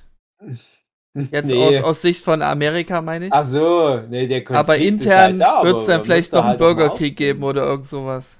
Ah, das ist, das ist Mal halt, gucken. das ist halt scheiße einfach nur. Ja. Also, aber wie gesagt, das wird jetzt eventuell halt einer dieser weiteren Krisenherde mit diesem Hintergrundrauschen, wo man dann halt sich die nächsten Jahre immer mal wieder so zurückerinnert und denkt, äh, wie war denn das? Ist das eigentlich noch? Vielleicht informiert man sich kurz und merkt, ah ja, das ist ja immer noch. Hm, schade für die Leute dort. Hm. Hm. Aber solange ich keine Maske im Pennymarkt mehr aufsetzen muss, Ja. ist für mich jetzt gerade nicht so schlimm. Ach, schade, André. Ja. Sehr schade. Ich hatte gehofft, wir finden jetzt eine Lösung, aber Ja, genau. Mit dem Schlauchboot rüber machen Ja. bringt diesmal auch nichts. Vielleicht ein Selbstmordkommando aufstellen. André, ich glaube, da gab es genug in Afghanistan. Also, sie brauchen nicht uns auch noch. Es ist ein ries riesen Hype mal dort gewesen. Okay. Immer noch, immer noch. Aber du kannst jetzt einem Selbstmordkommando im Kino angucken. Ah ja. ja, mache ich vielleicht auch. Ich, ich muss mal gucken, ob ich vielleicht manchmal alleine jetzt ins Kino darf. weil, weil Ja. mit Vincent, der ist noch so klein. Okay. Da Aber du fragt kannst ja dann dem der Herr kurz abgeben. Kinomann, der Herr Kinomann fragt, na, aber in dem Film, das Selbstmordkommando, Squad, ähm, da, da, das ist manchmal gruselig. Wie alt bist denn du? Und ich habe Vincent nur das eine Wort perfekten fließend Deutsch beigebracht. Ja. 16. 16. Dann wird es wohl so sein. Ja, stimmt. Er Dann wird es ja. wohl so sein, mein Herr. Und wenn denn, wenn das Schwein von Kinomann sich nämlich anschickt, Vincents Körpergröße zu thematisieren, mache Ja. ich eine Inklusionskeule und zücke mir mal einen Twitter-Hashtag. Da kriegt der so einen Schiss. Dann lässt er den durch. Ja. Ja. Aber über kleine Menschen darf man nicht urteilen. Hm. Kann sein, dass es ein Baby ist. Kann Ja, aber sein, Kann dass aber es ein Kleinwüchsiger sein. Ja, genau. Ja. Du gehst doch auch nicht zu Peter Dinklage und fragst den, wie alt der ist, nur weil Ja. er so klein ist. Das ist einfach nur Scheiße, das bringt man nicht. Und wer sagt denn mir, dass mein Sohn äh, nicht Suicide Squad angucken darf? Also, ich will ja wohl mit meinem Kind in, in gruselige Filme gehen dürfen. Das ist ja meine Entscheidung. Ja. Klar kommt der mit. Das wird cool. Ja, ich mal gucken. Der Jochen findet den ja so geil, Ja, deswegen gucke ich den Das war jetzt so mein, mein, mein Hint, so. dass er das, dass er jetzt darauf reagieren möchte. Aber ich glaube, er ist schon weggepennt. Ich glaube, er ist schon weggepennt. Nö, nö, nö, nö. Ach, du bist noch da! Ja klar, ich wollte nur Dave nicht unterbrechen, der Ach hat sich so. so schön warm geredet.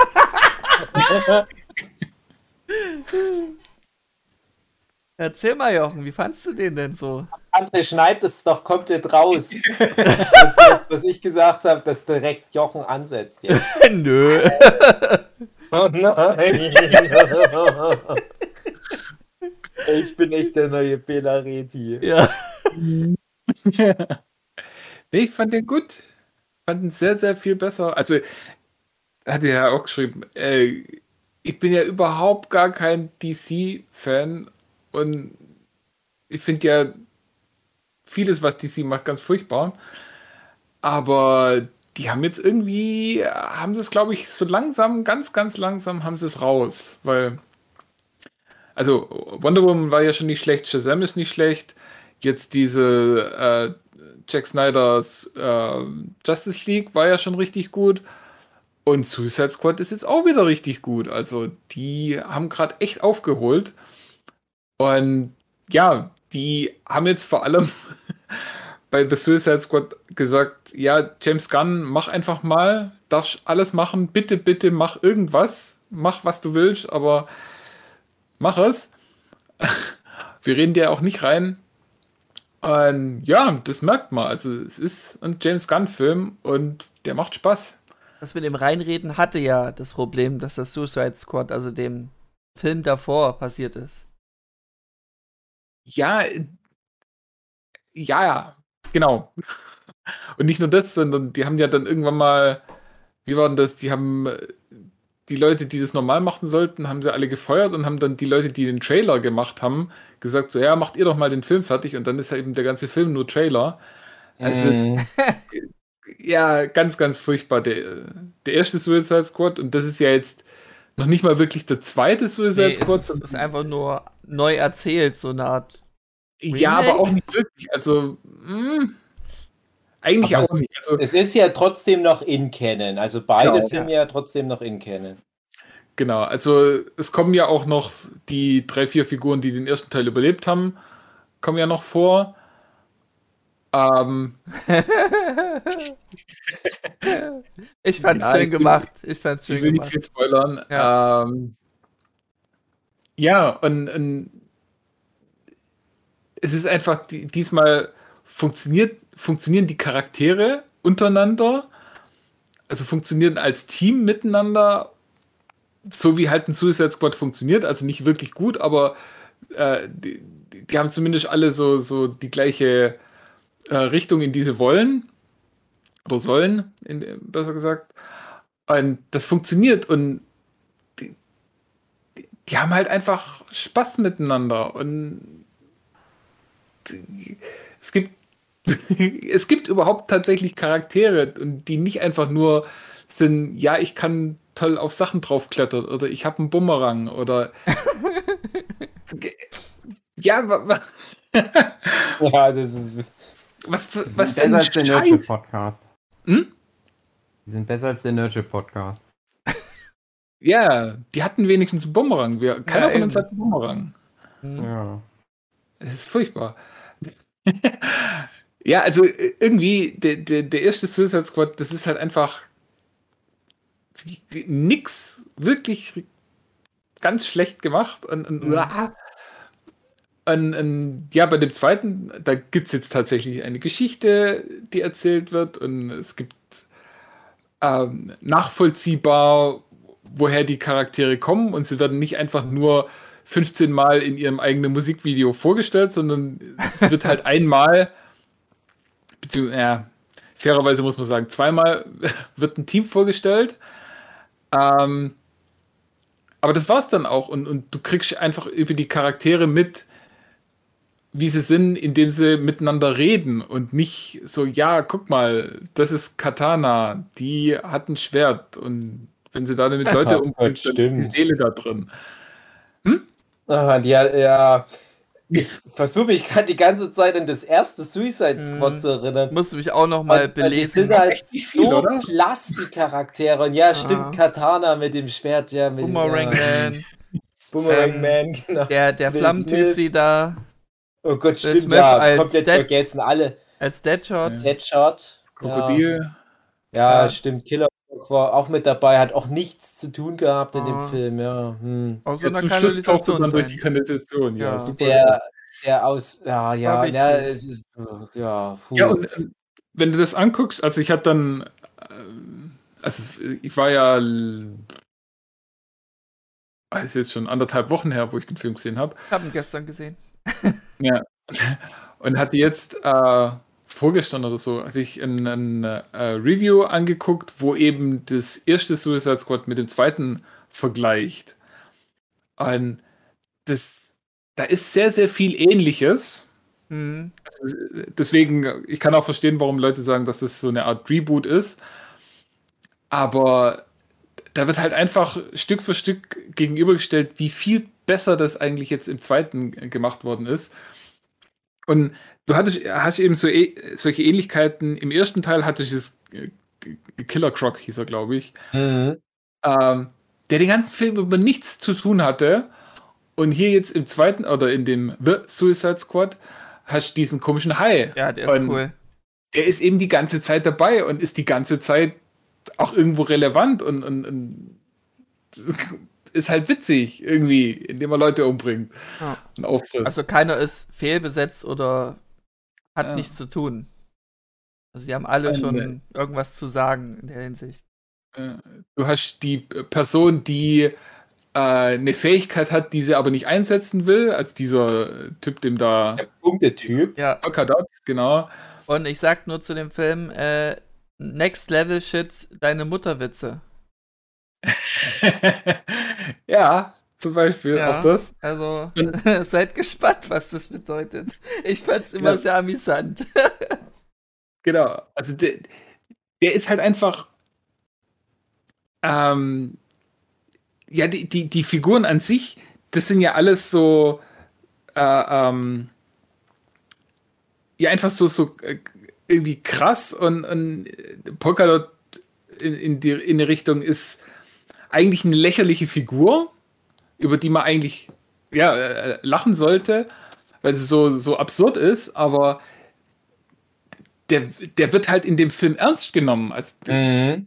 der, der ist nicht einfach nur eine Witzfigur, wo halt äh, für einen Lacher da ist, sondern das ist eine ernste Figur und die hat eine ziemlich tragische Backstory sogar, ein, ein, ein ziemlich psychologisches Trauma.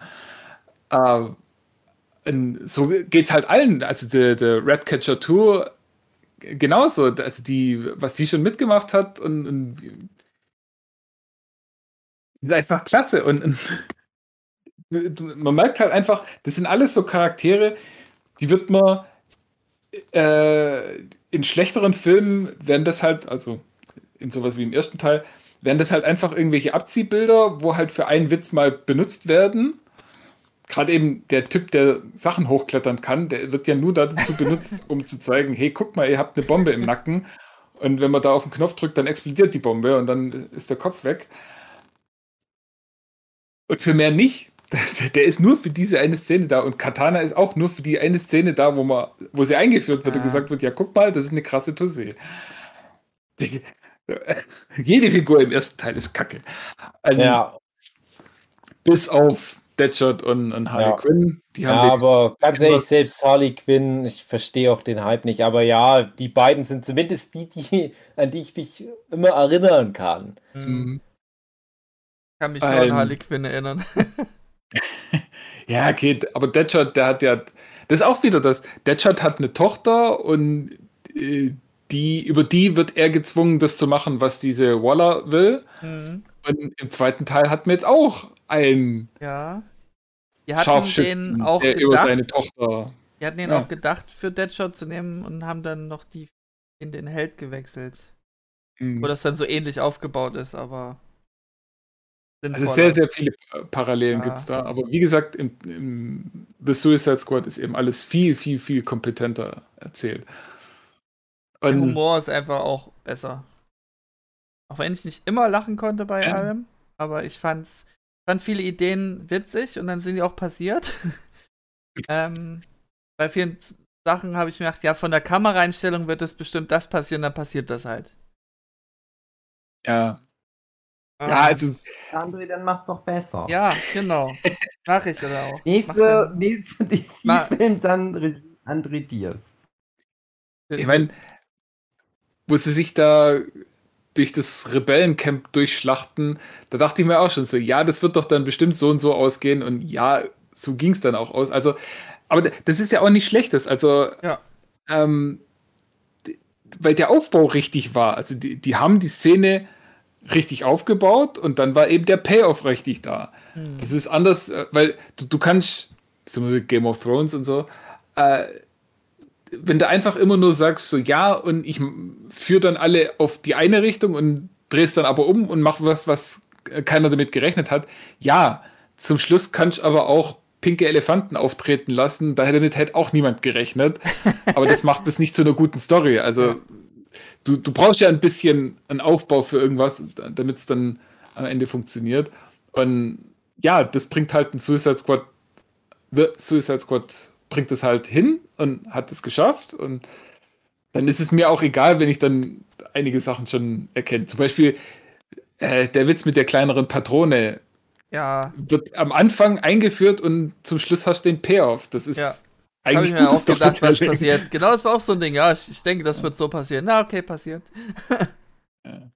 ja. Ja, also wie gesagt, ähm, ist jetzt, äh, bin vielleicht ein bisschen mehr begeistert, als ich sein sollte, aber also es ist jetzt nicht irgendwie eine 10 von 10 Film und, und da kann man auch Ja. viel Blödsinn dran finden, aber einfach schon mal die, diese Steigerung so von quasi 0 auf eine 7, ist Ja, echt ist schon er- mal nicht schlecht. Vielleicht ist Und- er deswegen auch jetzt so gut geworden dann. Weil er, Ja, weil viele so Wie gesagt- enttäuscht waren, jetzt nicht enttäuscht werden. ja.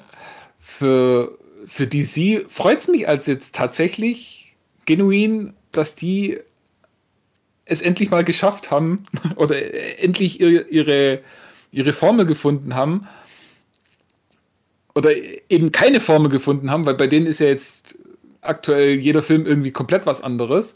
Was ja zu Anfangszeiten von Marvel auch so war. Also ein Iron Man ist ja was komplett anderes als ein Thor gewesen Ja, oder ein Hulk oder was auch immer. Dann, ja, und, und eben die- diese, diese Anfangszeit von Marvel, wo halt noch wirklich äh, Keine Marvel-Formel experimentiert, ja, Ja. Wo, wo noch experimentiert werden durfte und, und wo halt noch alles ein bisschen freier war, da müssen die echt aufpassen, dass sie jetzt nicht zu sehr in diese Marvel-Formel abrutschen und, und da gar nichts mehr, äh, äh, wie sagt man, gar nichts, na, nicht spontan.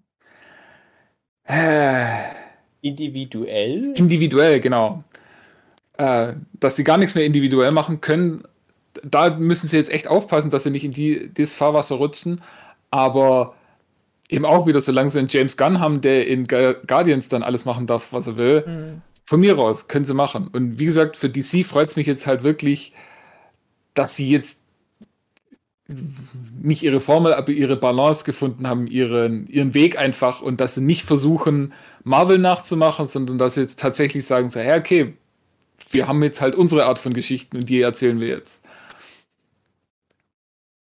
Ja, ja, also, ich finde, ich find, ähm, ja, ich weiß nicht, ob ich jetzt sagen würde, äh, die, die frühen Marvel-Filme, die waren noch sehr unterschiedlich, war ja trotzdem auch sowas wie eine gewisse Form von Humor, wie die Helden halt Ja. so mit ihrer Umwelt agieren. Das war schon immer recht ähnlich. Also Mhm. Äh, Ich habe ja auch schon oft an anderen Stellen gesagt, ich hätte mir dann eher mal so dieses Marvel-Drama gewünscht. Wirklich mal den Mut zeigen, ey, komm, lass uns mal ein anderes Genre ausprobieren.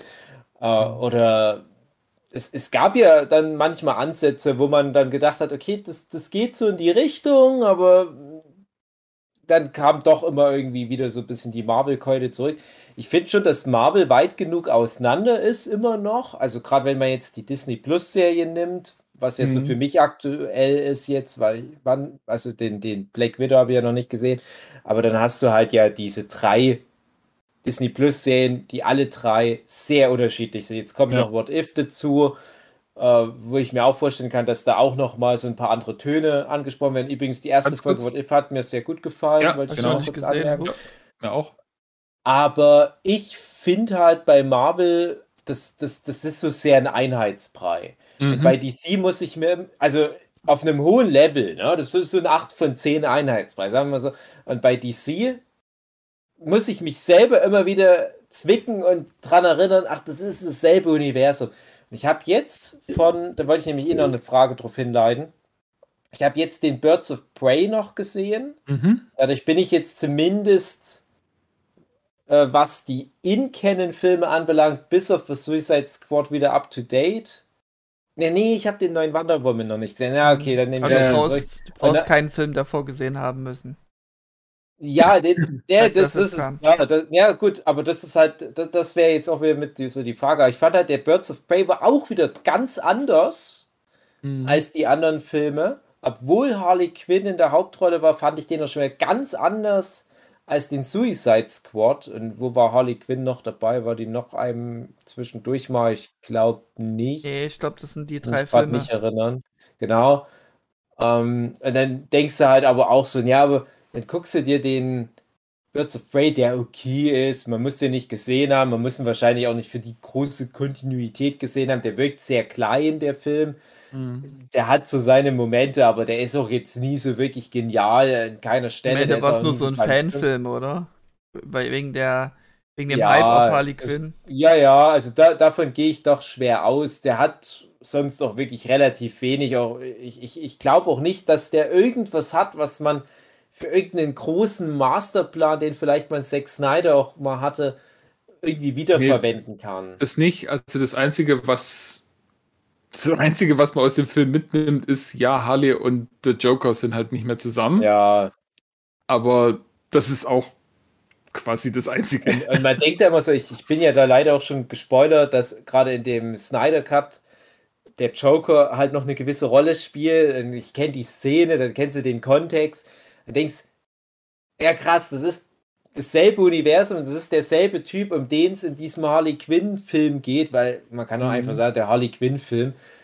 Weil der Harley Quinn-Film ist ja total Street-Level, total down to earth. Und das finde ich ja auch gut. Das haben wir auch in dem Marvel-Kontext schon oft besprochen. So, es braucht so ein Cinematic Universe, aber dann müsste es halt auch mit demselben Elan, mit derselben Kreativität angegangen werden wie der Rest. Deswegen, äh, ich hätte mir da besseres Händchen gewünscht, zum Beispiel für die Marvel Netflix-Serien, das ist ein anderes Thema, aber bei dem Harley Quinn würde ich auch sagen, der wird nicht viel gekostet haben. Also der, der war bestimmt nicht so teuer wie jetzt zum Beispiel so ein Justice League-Film. Das sind kaum Stars dabei, die Spezialeffekte, naja, das ist alles so, es reicht, sagen wir mal. Hast generell nicht so viel, mehr so normale Kämpfe, normale Stunts, nicht wirklich Superkräfte und so weiter. Ja, alles sehr, sehr runtergebrochen aber halt auch ziemlich brutal. Oft. Und dann denke ich mir, ja, und das ist aber dasselbe Universum, wie der sehr kinderfreundliche Shazam-Film spielt. Mhm. Und das ist immer wieder so, wo ich mir immer wieder das in, ins Gedächtnis rufen muss. Bei Marvel habe ich das eigentlich nie so krass.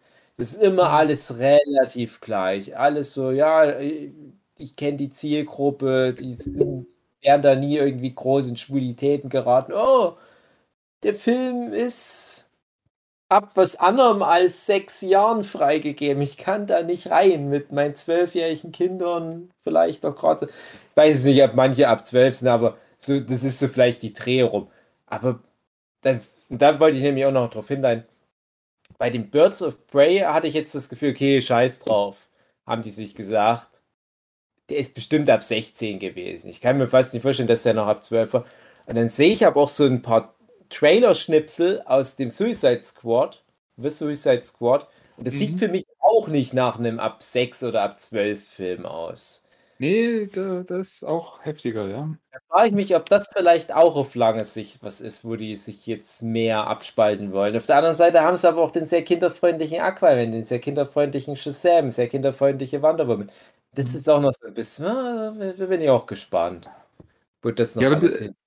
Das ist eben gerade auch das Schöne, du hast eben dein Marvel, wo ähm, ja, wo es halt eine Geschichte aus einem Guss wenigstens ist, wo du wirklich erkennst, so, Mhm. hey, ja, da ist ein Mastermind dahinter und, und der leitet das ganze Ding so, dass es alles irgendwie zusammenpasst. Und du hast so dein, ei- äh, dein eines großes Universum, wo alle Filme in irgendeiner Form mit reinspielen und alle Serien und alles. Und das ganze Ding äh, äh, ja, ist in sich kohärent. Und dann hast du auf der anderen Seite ein DC, was ja, wie du sagst, zwar auch alles theoretisch im gleichen Universum spielt, aber wo halt wirklich krass anders ist, jeder Film. An, ich finde es halt einfach gut, dass es beides gibt. Also Mhm. Ich will nicht, dass Marvel irgendwie auch komplett durchdreht. Das dürfen sie in, in dem What If, da dürfen sie gerne machen, was sie wollen. Und sieht ja auch danach aus, dass sie das machen, Mhm. was auch cool ist. Aber ich finde es halt auch cool, dass, dass es da eben so äh, alle Filme in eine Richtung gehen und, und alle so an einem gemeinsamen Strang ziehen. Finde ich cool. Aber ich finde es auch richtig geil, dass, dass DC jetzt nicht nur äh, äh, komplett unterschiedliche Filme macht, sondern dass sie jetzt eben auch nach knapp zehn Jahren äh, Filme machen, die funktionieren Mhm. in ihrer Andersartigkeit. Ja, es ist generell so ein Trugschuss mit dem, mit den Cinematic Universes. Weiß das ja, was. Das, das gab es ja schon immer. Die Bibel zum Beispiel. Also so ein großen, großes Erzähluniversum, sage ich jetzt mal. Und ich fand, am Anfang bei den Marvel-Filmen war das noch so subtil, dass ich noch dachte, das geht in eine ganz andere Richtung. Das wird dann mal so eine große Überraschung, dass dann mal irgendwo in dem Iron Man-Film vielleicht dann doch mal Tor auftaucht. Viel mehr machen die nicht. Dass sie dann in die Richtung gehen, dass man wirklich alles sehen muss, dass man immer am Ball bleiben muss, dass man äh, auch so eine gewisse, ja, kannst ja wirklich wie, wie, wie so ein Fadennetzwerk über alle Filme spannen. Das habe ich neulich mal gesehen, da hat es wirklich mal irgendwo jemand redaktionell gemacht. Das ist so gruselig, hätte ich nie gedacht, dass das so ausartet. Äh, das ist okay und ich mache mir die Mühe, aber ich prognostiziere ja auch schon seit Jahren, irgendwann bricht es zusammen durch diese vielen Fäden, die überall gespannt werden. Und dann finde ich aber trotzdem so dieses Grundkonzept, dass da ein großes Universum existiert, wo viele Geschichten in dem Universum sind. Das ist ja auch so interessant, dass wir das ja auch für unsere Comics machen, Hugi und ich zum Beispiel. Und es muss für mich überhaupt nicht sein, dass es da große Verbindungen gibt. Das, das kann so ganz subtil sein. Und deswegen finde ich das bei DC auch absolut löblich, dass die das salonfähiger machen. So wie auch zum Beispiel, ähm, ja, ja, ich gucke gerade bei Serien, was es da so gibt. Die, die meisten Serien, die so sich ein Universum teilen, sind ja auch ein bisschen weiter auseinander. Und ja, Angel und Buffy, ne? am Anfang noch, mhm. ah, hier, wir machen es doch deutlich noch aber dann gehen die ihre eigenen Wege. Und das, das ist richtig, finde ich völlig okay. Und es ist mir als Zuschauer am Ende des Tages vielleicht auch angenehmer. Wenn es dann mal so ein großes Crossover-Event gibt, was das Arrowverse zum Beispiel auch ständig macht, schön und gut. Wenn die Zuschauerinnen darauf vorbereitet sind, alles klar, dann probiert das aus. Aber warum nicht zum Beispiel jetzt sagen, hey, wir machen zum Beispiel bei Breaking Bad noch ein bisschen mehr als die zwei Serien und den einen Film und gehen aber mal ganz woanders hin. Es gibt irgendwo einen losen Bezug zu mhm. Breaking mhm. Bad, zu dem Universum, aber wir müssen jetzt nicht immer wieder krampfhaft versuchen, jeder Staffel fünfmal unsere Cameos mit unterzubringen. Und einfach nur, dass du aber als Zuschauer weißt, es ist dasselbe Universum, ich kenne die Regeln des Universums, ich kenne die Breaking Bad, Better Call Saul Regeln, ich kann mich darauf einlassen, alles klar, ich weiß Bescheid. Oder halt noch eine Serie aus Make mit, mit, mittendrin, äh, Expanded Universe, wo man weiß, das sind die Make mittendrin Regeln, die hier greifen. Ob da mal jemand für Make mittendrin überhaupt mal auftaucht, vielleicht gar nicht mal so wichtig. Vielleicht rollt der Hamster mal vorbei. Wer sich erinnert, ne? Mhm. Also ihr wisst, was ich meine. Und, und ich hatte eigentlich gehofft, dass der Erfolg vom Marvel Cinematic Universe auch halt das, was ich jetzt gerade erzählt habe, ein bisschen mehr begünstigt. Aber stattdessen haben alle gleich gesagt, hey, jetzt machen wir unser Classic Universal Monster Cinematic mhm. Universe. Mhm. Und das wird genau wie bei Marvel. Und hier, guck mal, ist schon die Mumie mit dabei und der unsichtbare Mann ja. ist auch schon mit dabei. Und das ist zu viel. Das ist gleich schon hier. Ihr, ihr müsst jetzt von Anfang an voll investiert sein. Und ihr habt genau. dann die nächsten paar Jahre nichts anderes mehr, was ihr machen könnt. Da hat niemand Bock. Und das ist auch genau das, wo alle anderen Universen es nicht verstanden haben. Weil Marvel hat es eben nicht von Anfang ja. an so gemacht, dass du alles und jeden gesehen haben musst und dass es da ständig irgendwelche Querverweise gab. Ein Tor, äh, ein, ein, ein Iron Man funktioniert komplett allein. Es ist interessant für Leute, wo die Comics kennen, dass zum Schluss noch ein Samuel L. Jackson vorbeiläuft und sagt so, ja, übrigens, hier Avengers und so. Mhm. weißt, aber der, der Film an sich funktioniert ohne. Der erste Torfilm funktioniert an sich nicht wirklich gut, aber funktioniert ja. äh, auch komplett eigenständig. Der Hulk-Film funktioniert komplett eigenständig. Und so äh, der äh, First Avengers funktioniert komplett eigenständig. Also bis hin, bis sie dann tatsächlich im ersten Avengers-Film aufeinandertreffen, funktionieren die Filme für sich gesehen. Mhm. Und du hast dann halt immer noch so am Ende irgendwie, meistens dann in der After-Credit-Scene sogar oder Mid-Credit-Scene, äh, wo dann noch so eine gewisse Querverbindung kommt. Und dann kommt die Avengers und dann kommt alles zusammen und ab dort gibt's dann, äh, äh, haben sie dann angefangen, in, in Filmen viel mehr mit Querverweisen zu arbeiten. Und diese erste Phase, die haben alle anderen versucht zu überspringen. Und allen anderen hat es das Genick gebrochen. Du hast äh, in DC hast den Man of Steel, der noch als einzelner Film allein funktioniert. Aber dann hast du schon ein Batman vs. Superman und dann hast du schon eine Justice League, wo du einfach, die wollten in, in drei Filmen, wollten sie das erreichen, wo halt Marvel sechs, sieben Filme gebraucht hat und einen viel längeren Zeitraum dazwischen gehabt hat. Wollten die alle äh, von Anfang an. Und äh, das Universal Quatsch da hat ja gleich am Anfang angefangen mit so, ja und da ist noch Jekyll und Hyde und dort ist noch eine Mumie und da ist noch was auch immer drin. Mhm. Das funktioniert einfach nicht. Du, du, du musst wenigstens ein oder zwei Filme am besten mit den Charakteren als einzelnen Charaktere äh, was anfangen, wo du dann sagst so, hier, das ist meine Geschichte und in der hab äh, mache ich genau das, was ich, äh, wofür ich bekannt bin. Und das halt für, für jeden von deinen Hauptfiguren auf jeden Fall mal einzeln, damit die sich als einzelne Figur beweisen können und sagen können, hey, guck mal, ich bin für mich gesehen was Interessantes, was ihr angucken wollt. Und dann, wenn du das hast, dann kannst du einen Gemeinschaftsfilm machen, wo du sagst, so, und jetzt werfen wir mal alle zusammen und mal gucken, was dann passiert. Also die einzigen, die es noch am ehesten geschafft haben, tatsächlich, äh, war Godzilla und King Kong. Du hattest zwei Mhm. Godzilla-Filme einzeln, dann hattest du den einen King Kong-Film einzeln und dann sind beide aufeinander getroffen. Da hattest du wenigstens schon mal die, die Monster an sich gesehen, an, an, bevor sie aufeinander getroffen sind. Aber äh, ja, die, die meisten anderen haben das einfach nicht kapiert und deswegen sind auch die meisten gescheitert. Ich finde es auch, es ist natürlich auch ein Riesenthema, das kann man vielleicht nochmal extra irgendwo ein Fass aufmachen.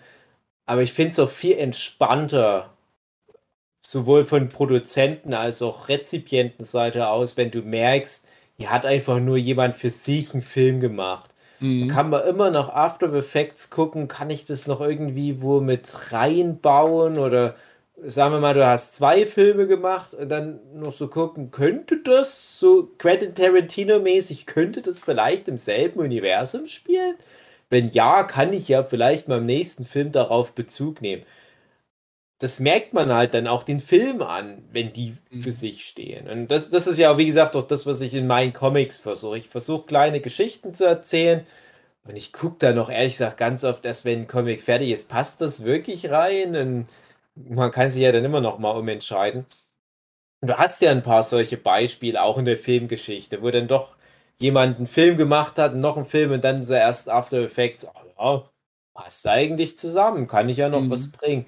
Das kann auch mal schief gehen, klar, aber ich finde sowas unterm Strich, ähm, das ist, das ist halt viel entkrampfter. Da hast du halt dann sowas wie, wie diese Shyamalan-Nummer mit dem äh, Un, äh, Unbreakable und dem Split, wo ich nicht weiß, wie genau das im Vorfeld geplant war. Aber ne, das ist halt eine kleine Überraschung und das passt ja auch ganz gut so. Angeblich war es ja schon von langer Hand geplant, äh, ist aber egal, aber man merkt es den Film nicht an. Das ist ja gerade schön. Man muss dann nochmal wieder aufhören. Ne? Also, den Class hätte es nicht gebraucht, noch unbedingt obendrauf. Ja, Aber so im. Großen und Ganzen. Aber das, das, das ist halt so ein Ding, ich glaube, das werden wir jetzt so nicht sehen, die nächsten Jahre. Also dann eher auf, auf so eine ganz verkrampfte Art äh, habe ich eher Angst, dass jetzt noch äh, Universen zusammengepanscht werden. Wir haben jetzt schon so ein bisschen Bullshit-Bingo gespielt. Äh, am am Dokumi-Wochenende war das, glaube ich. Äh, Was man noch mit Karate Kid Staffel 4, äh, ne, Cobra Kai Staffel 4 machen könnte, wenn keine Mhm. Karate Kid Filme mehr übrig sind, auf die du dich beziehen kannst. Ob man dann vielleicht einfach noch weitere Filme in Canon macht mit dem Karate Kid Universum und dann die BMX Bande ein kleines Hallo macht. Oder was weiß ich, Platzsport. Keine Ahnung, irgendein Jean-Claude Van Damme-Film oder so, irgend so einen Scheiß-Move halt machen noch. Das wäre dann schade. Ich glaube auch nicht, dass sie so dumm sind.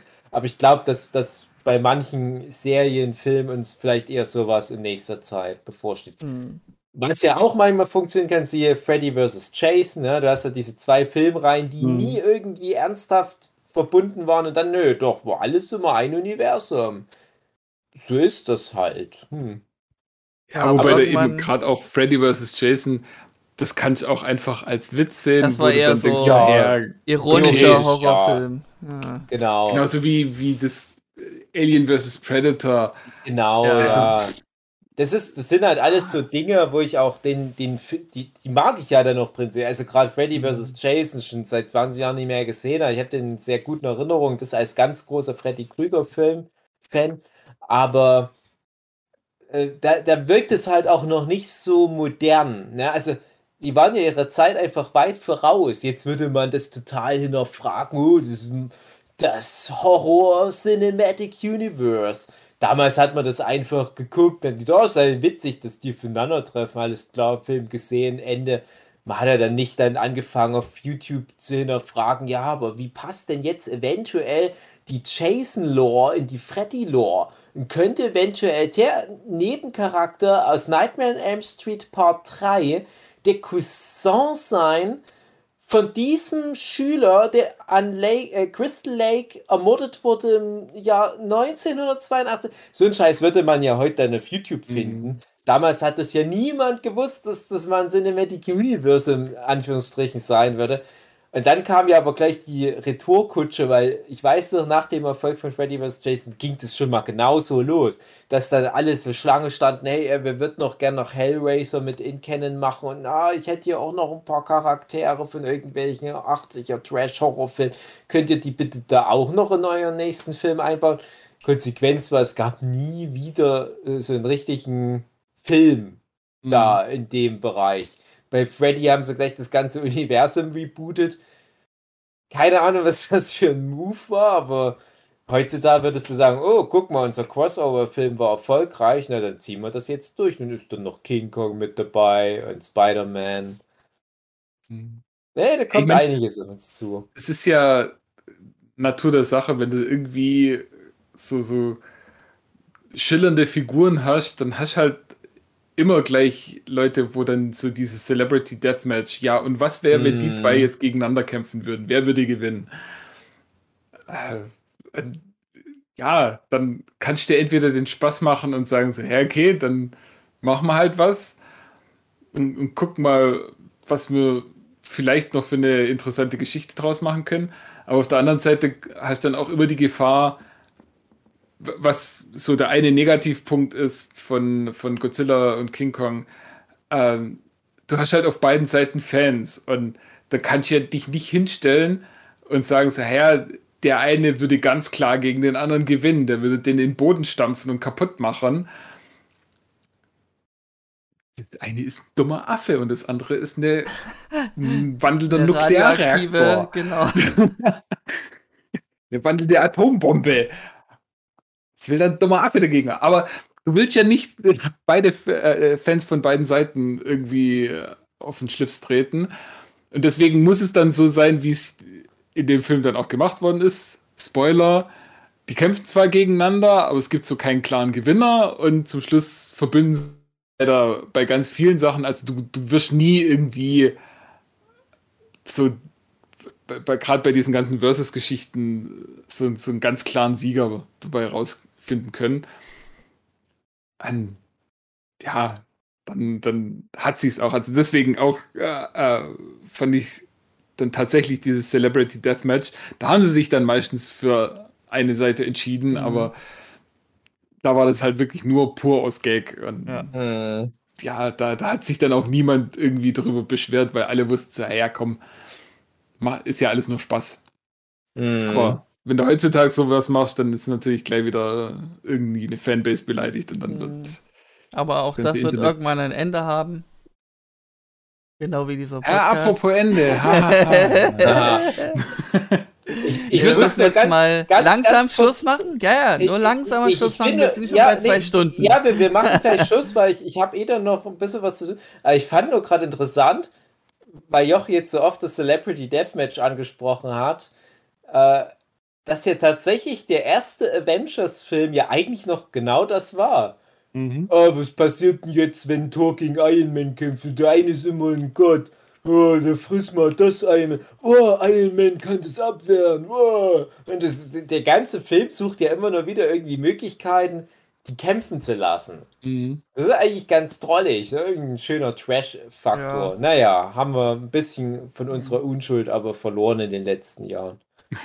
Jetzt Ja. müssen wir alles eine Story haben, dank dir, André. Hm, Ja. Ja.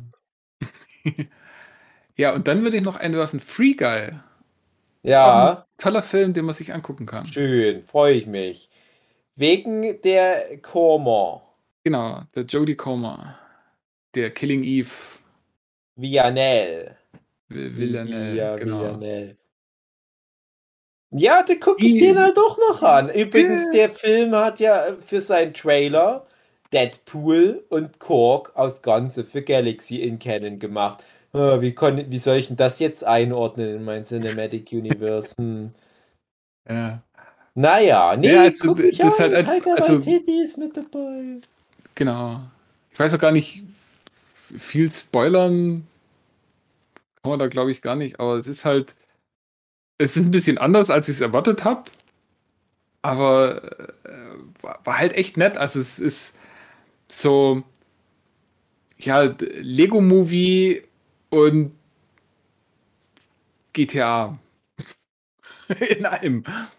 Also du hast halt diesen, diesen echt unfassbar, am Anfang auch sehr, sehr nervig positiven Ryan Reynolds, der ja alles toll findet und, und alles in lieb und nett und ganz wunderbar.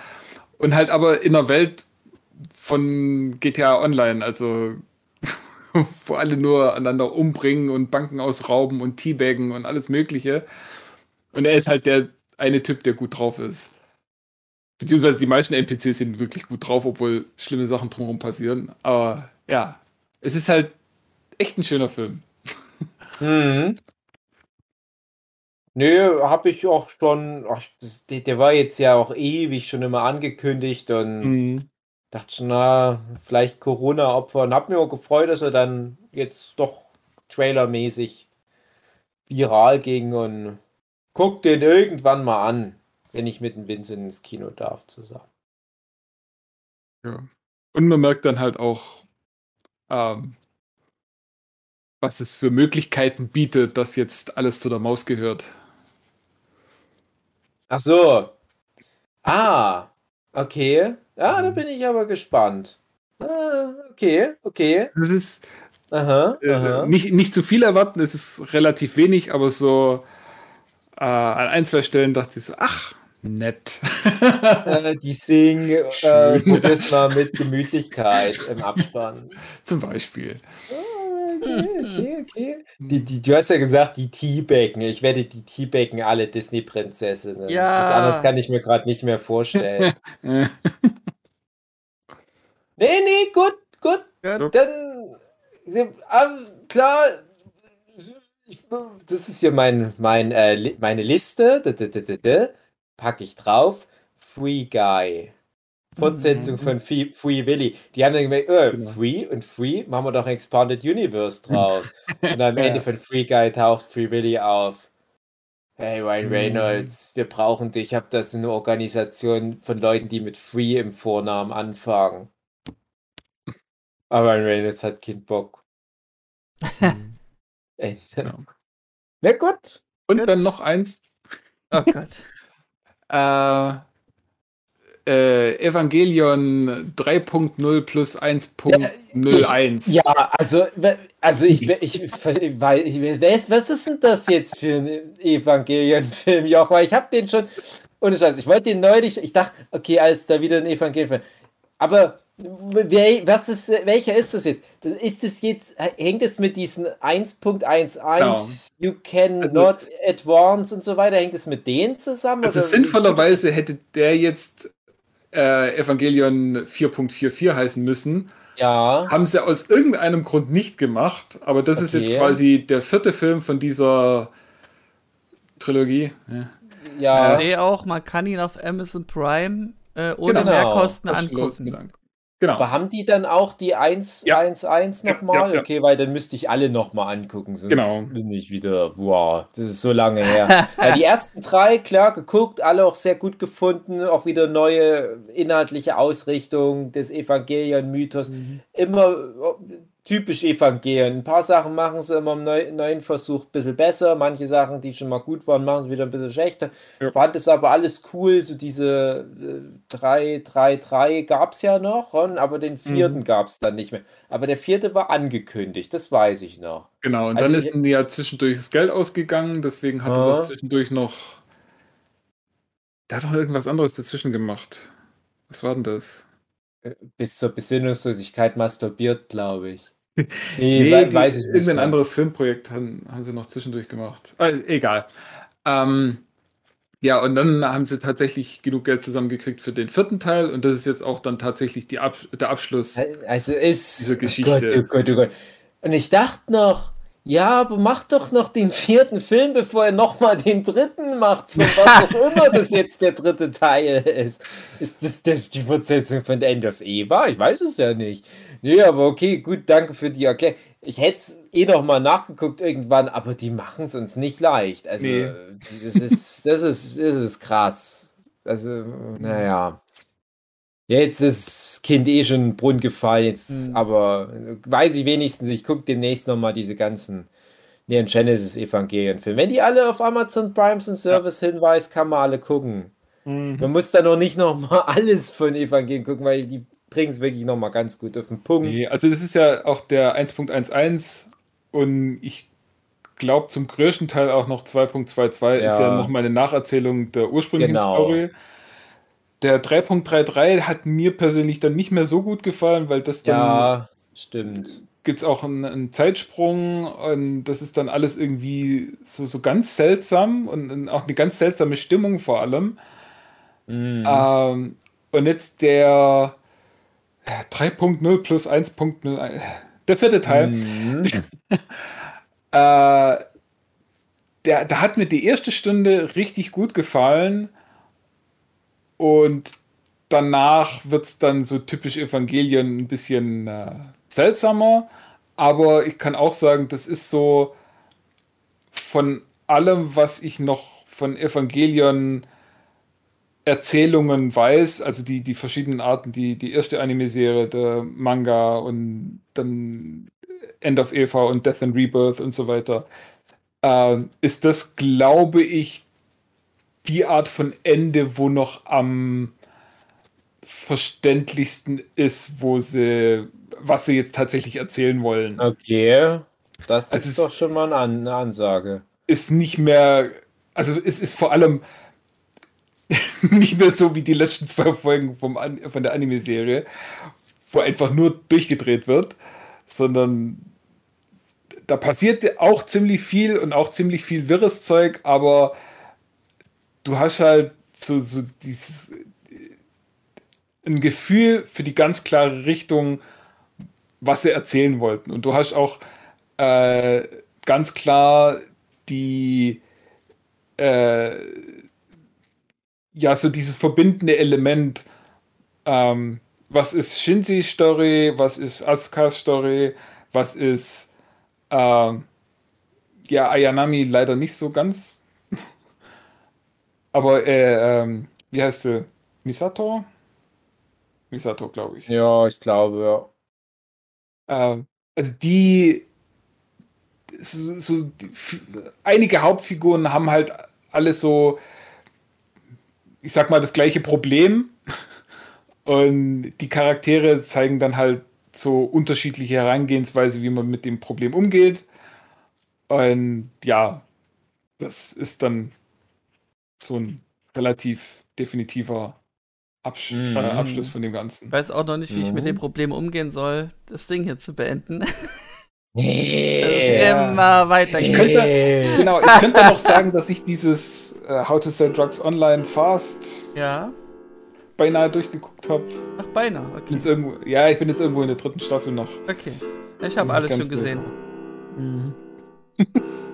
Aber das würde dann zu weit. Genau, das kann man sich noch aufheben. Yeah. Gut, Okay. liebe Zuhörenden. Schön, dass ihr so lange dabei wart. Äh, wünsche euch eine schöne gute Nacht, einen schönen guten Tag oder was auch immer. Und äh, ja, die Sue wünscht euch auch noch was Schönes. Äh, ich bin's nochmal zu. Und ich sag jetzt gleich, was ich vorhin mal gesagt habe, bevor es jetzt André hier hinten ran schneidet. Gute Nacht.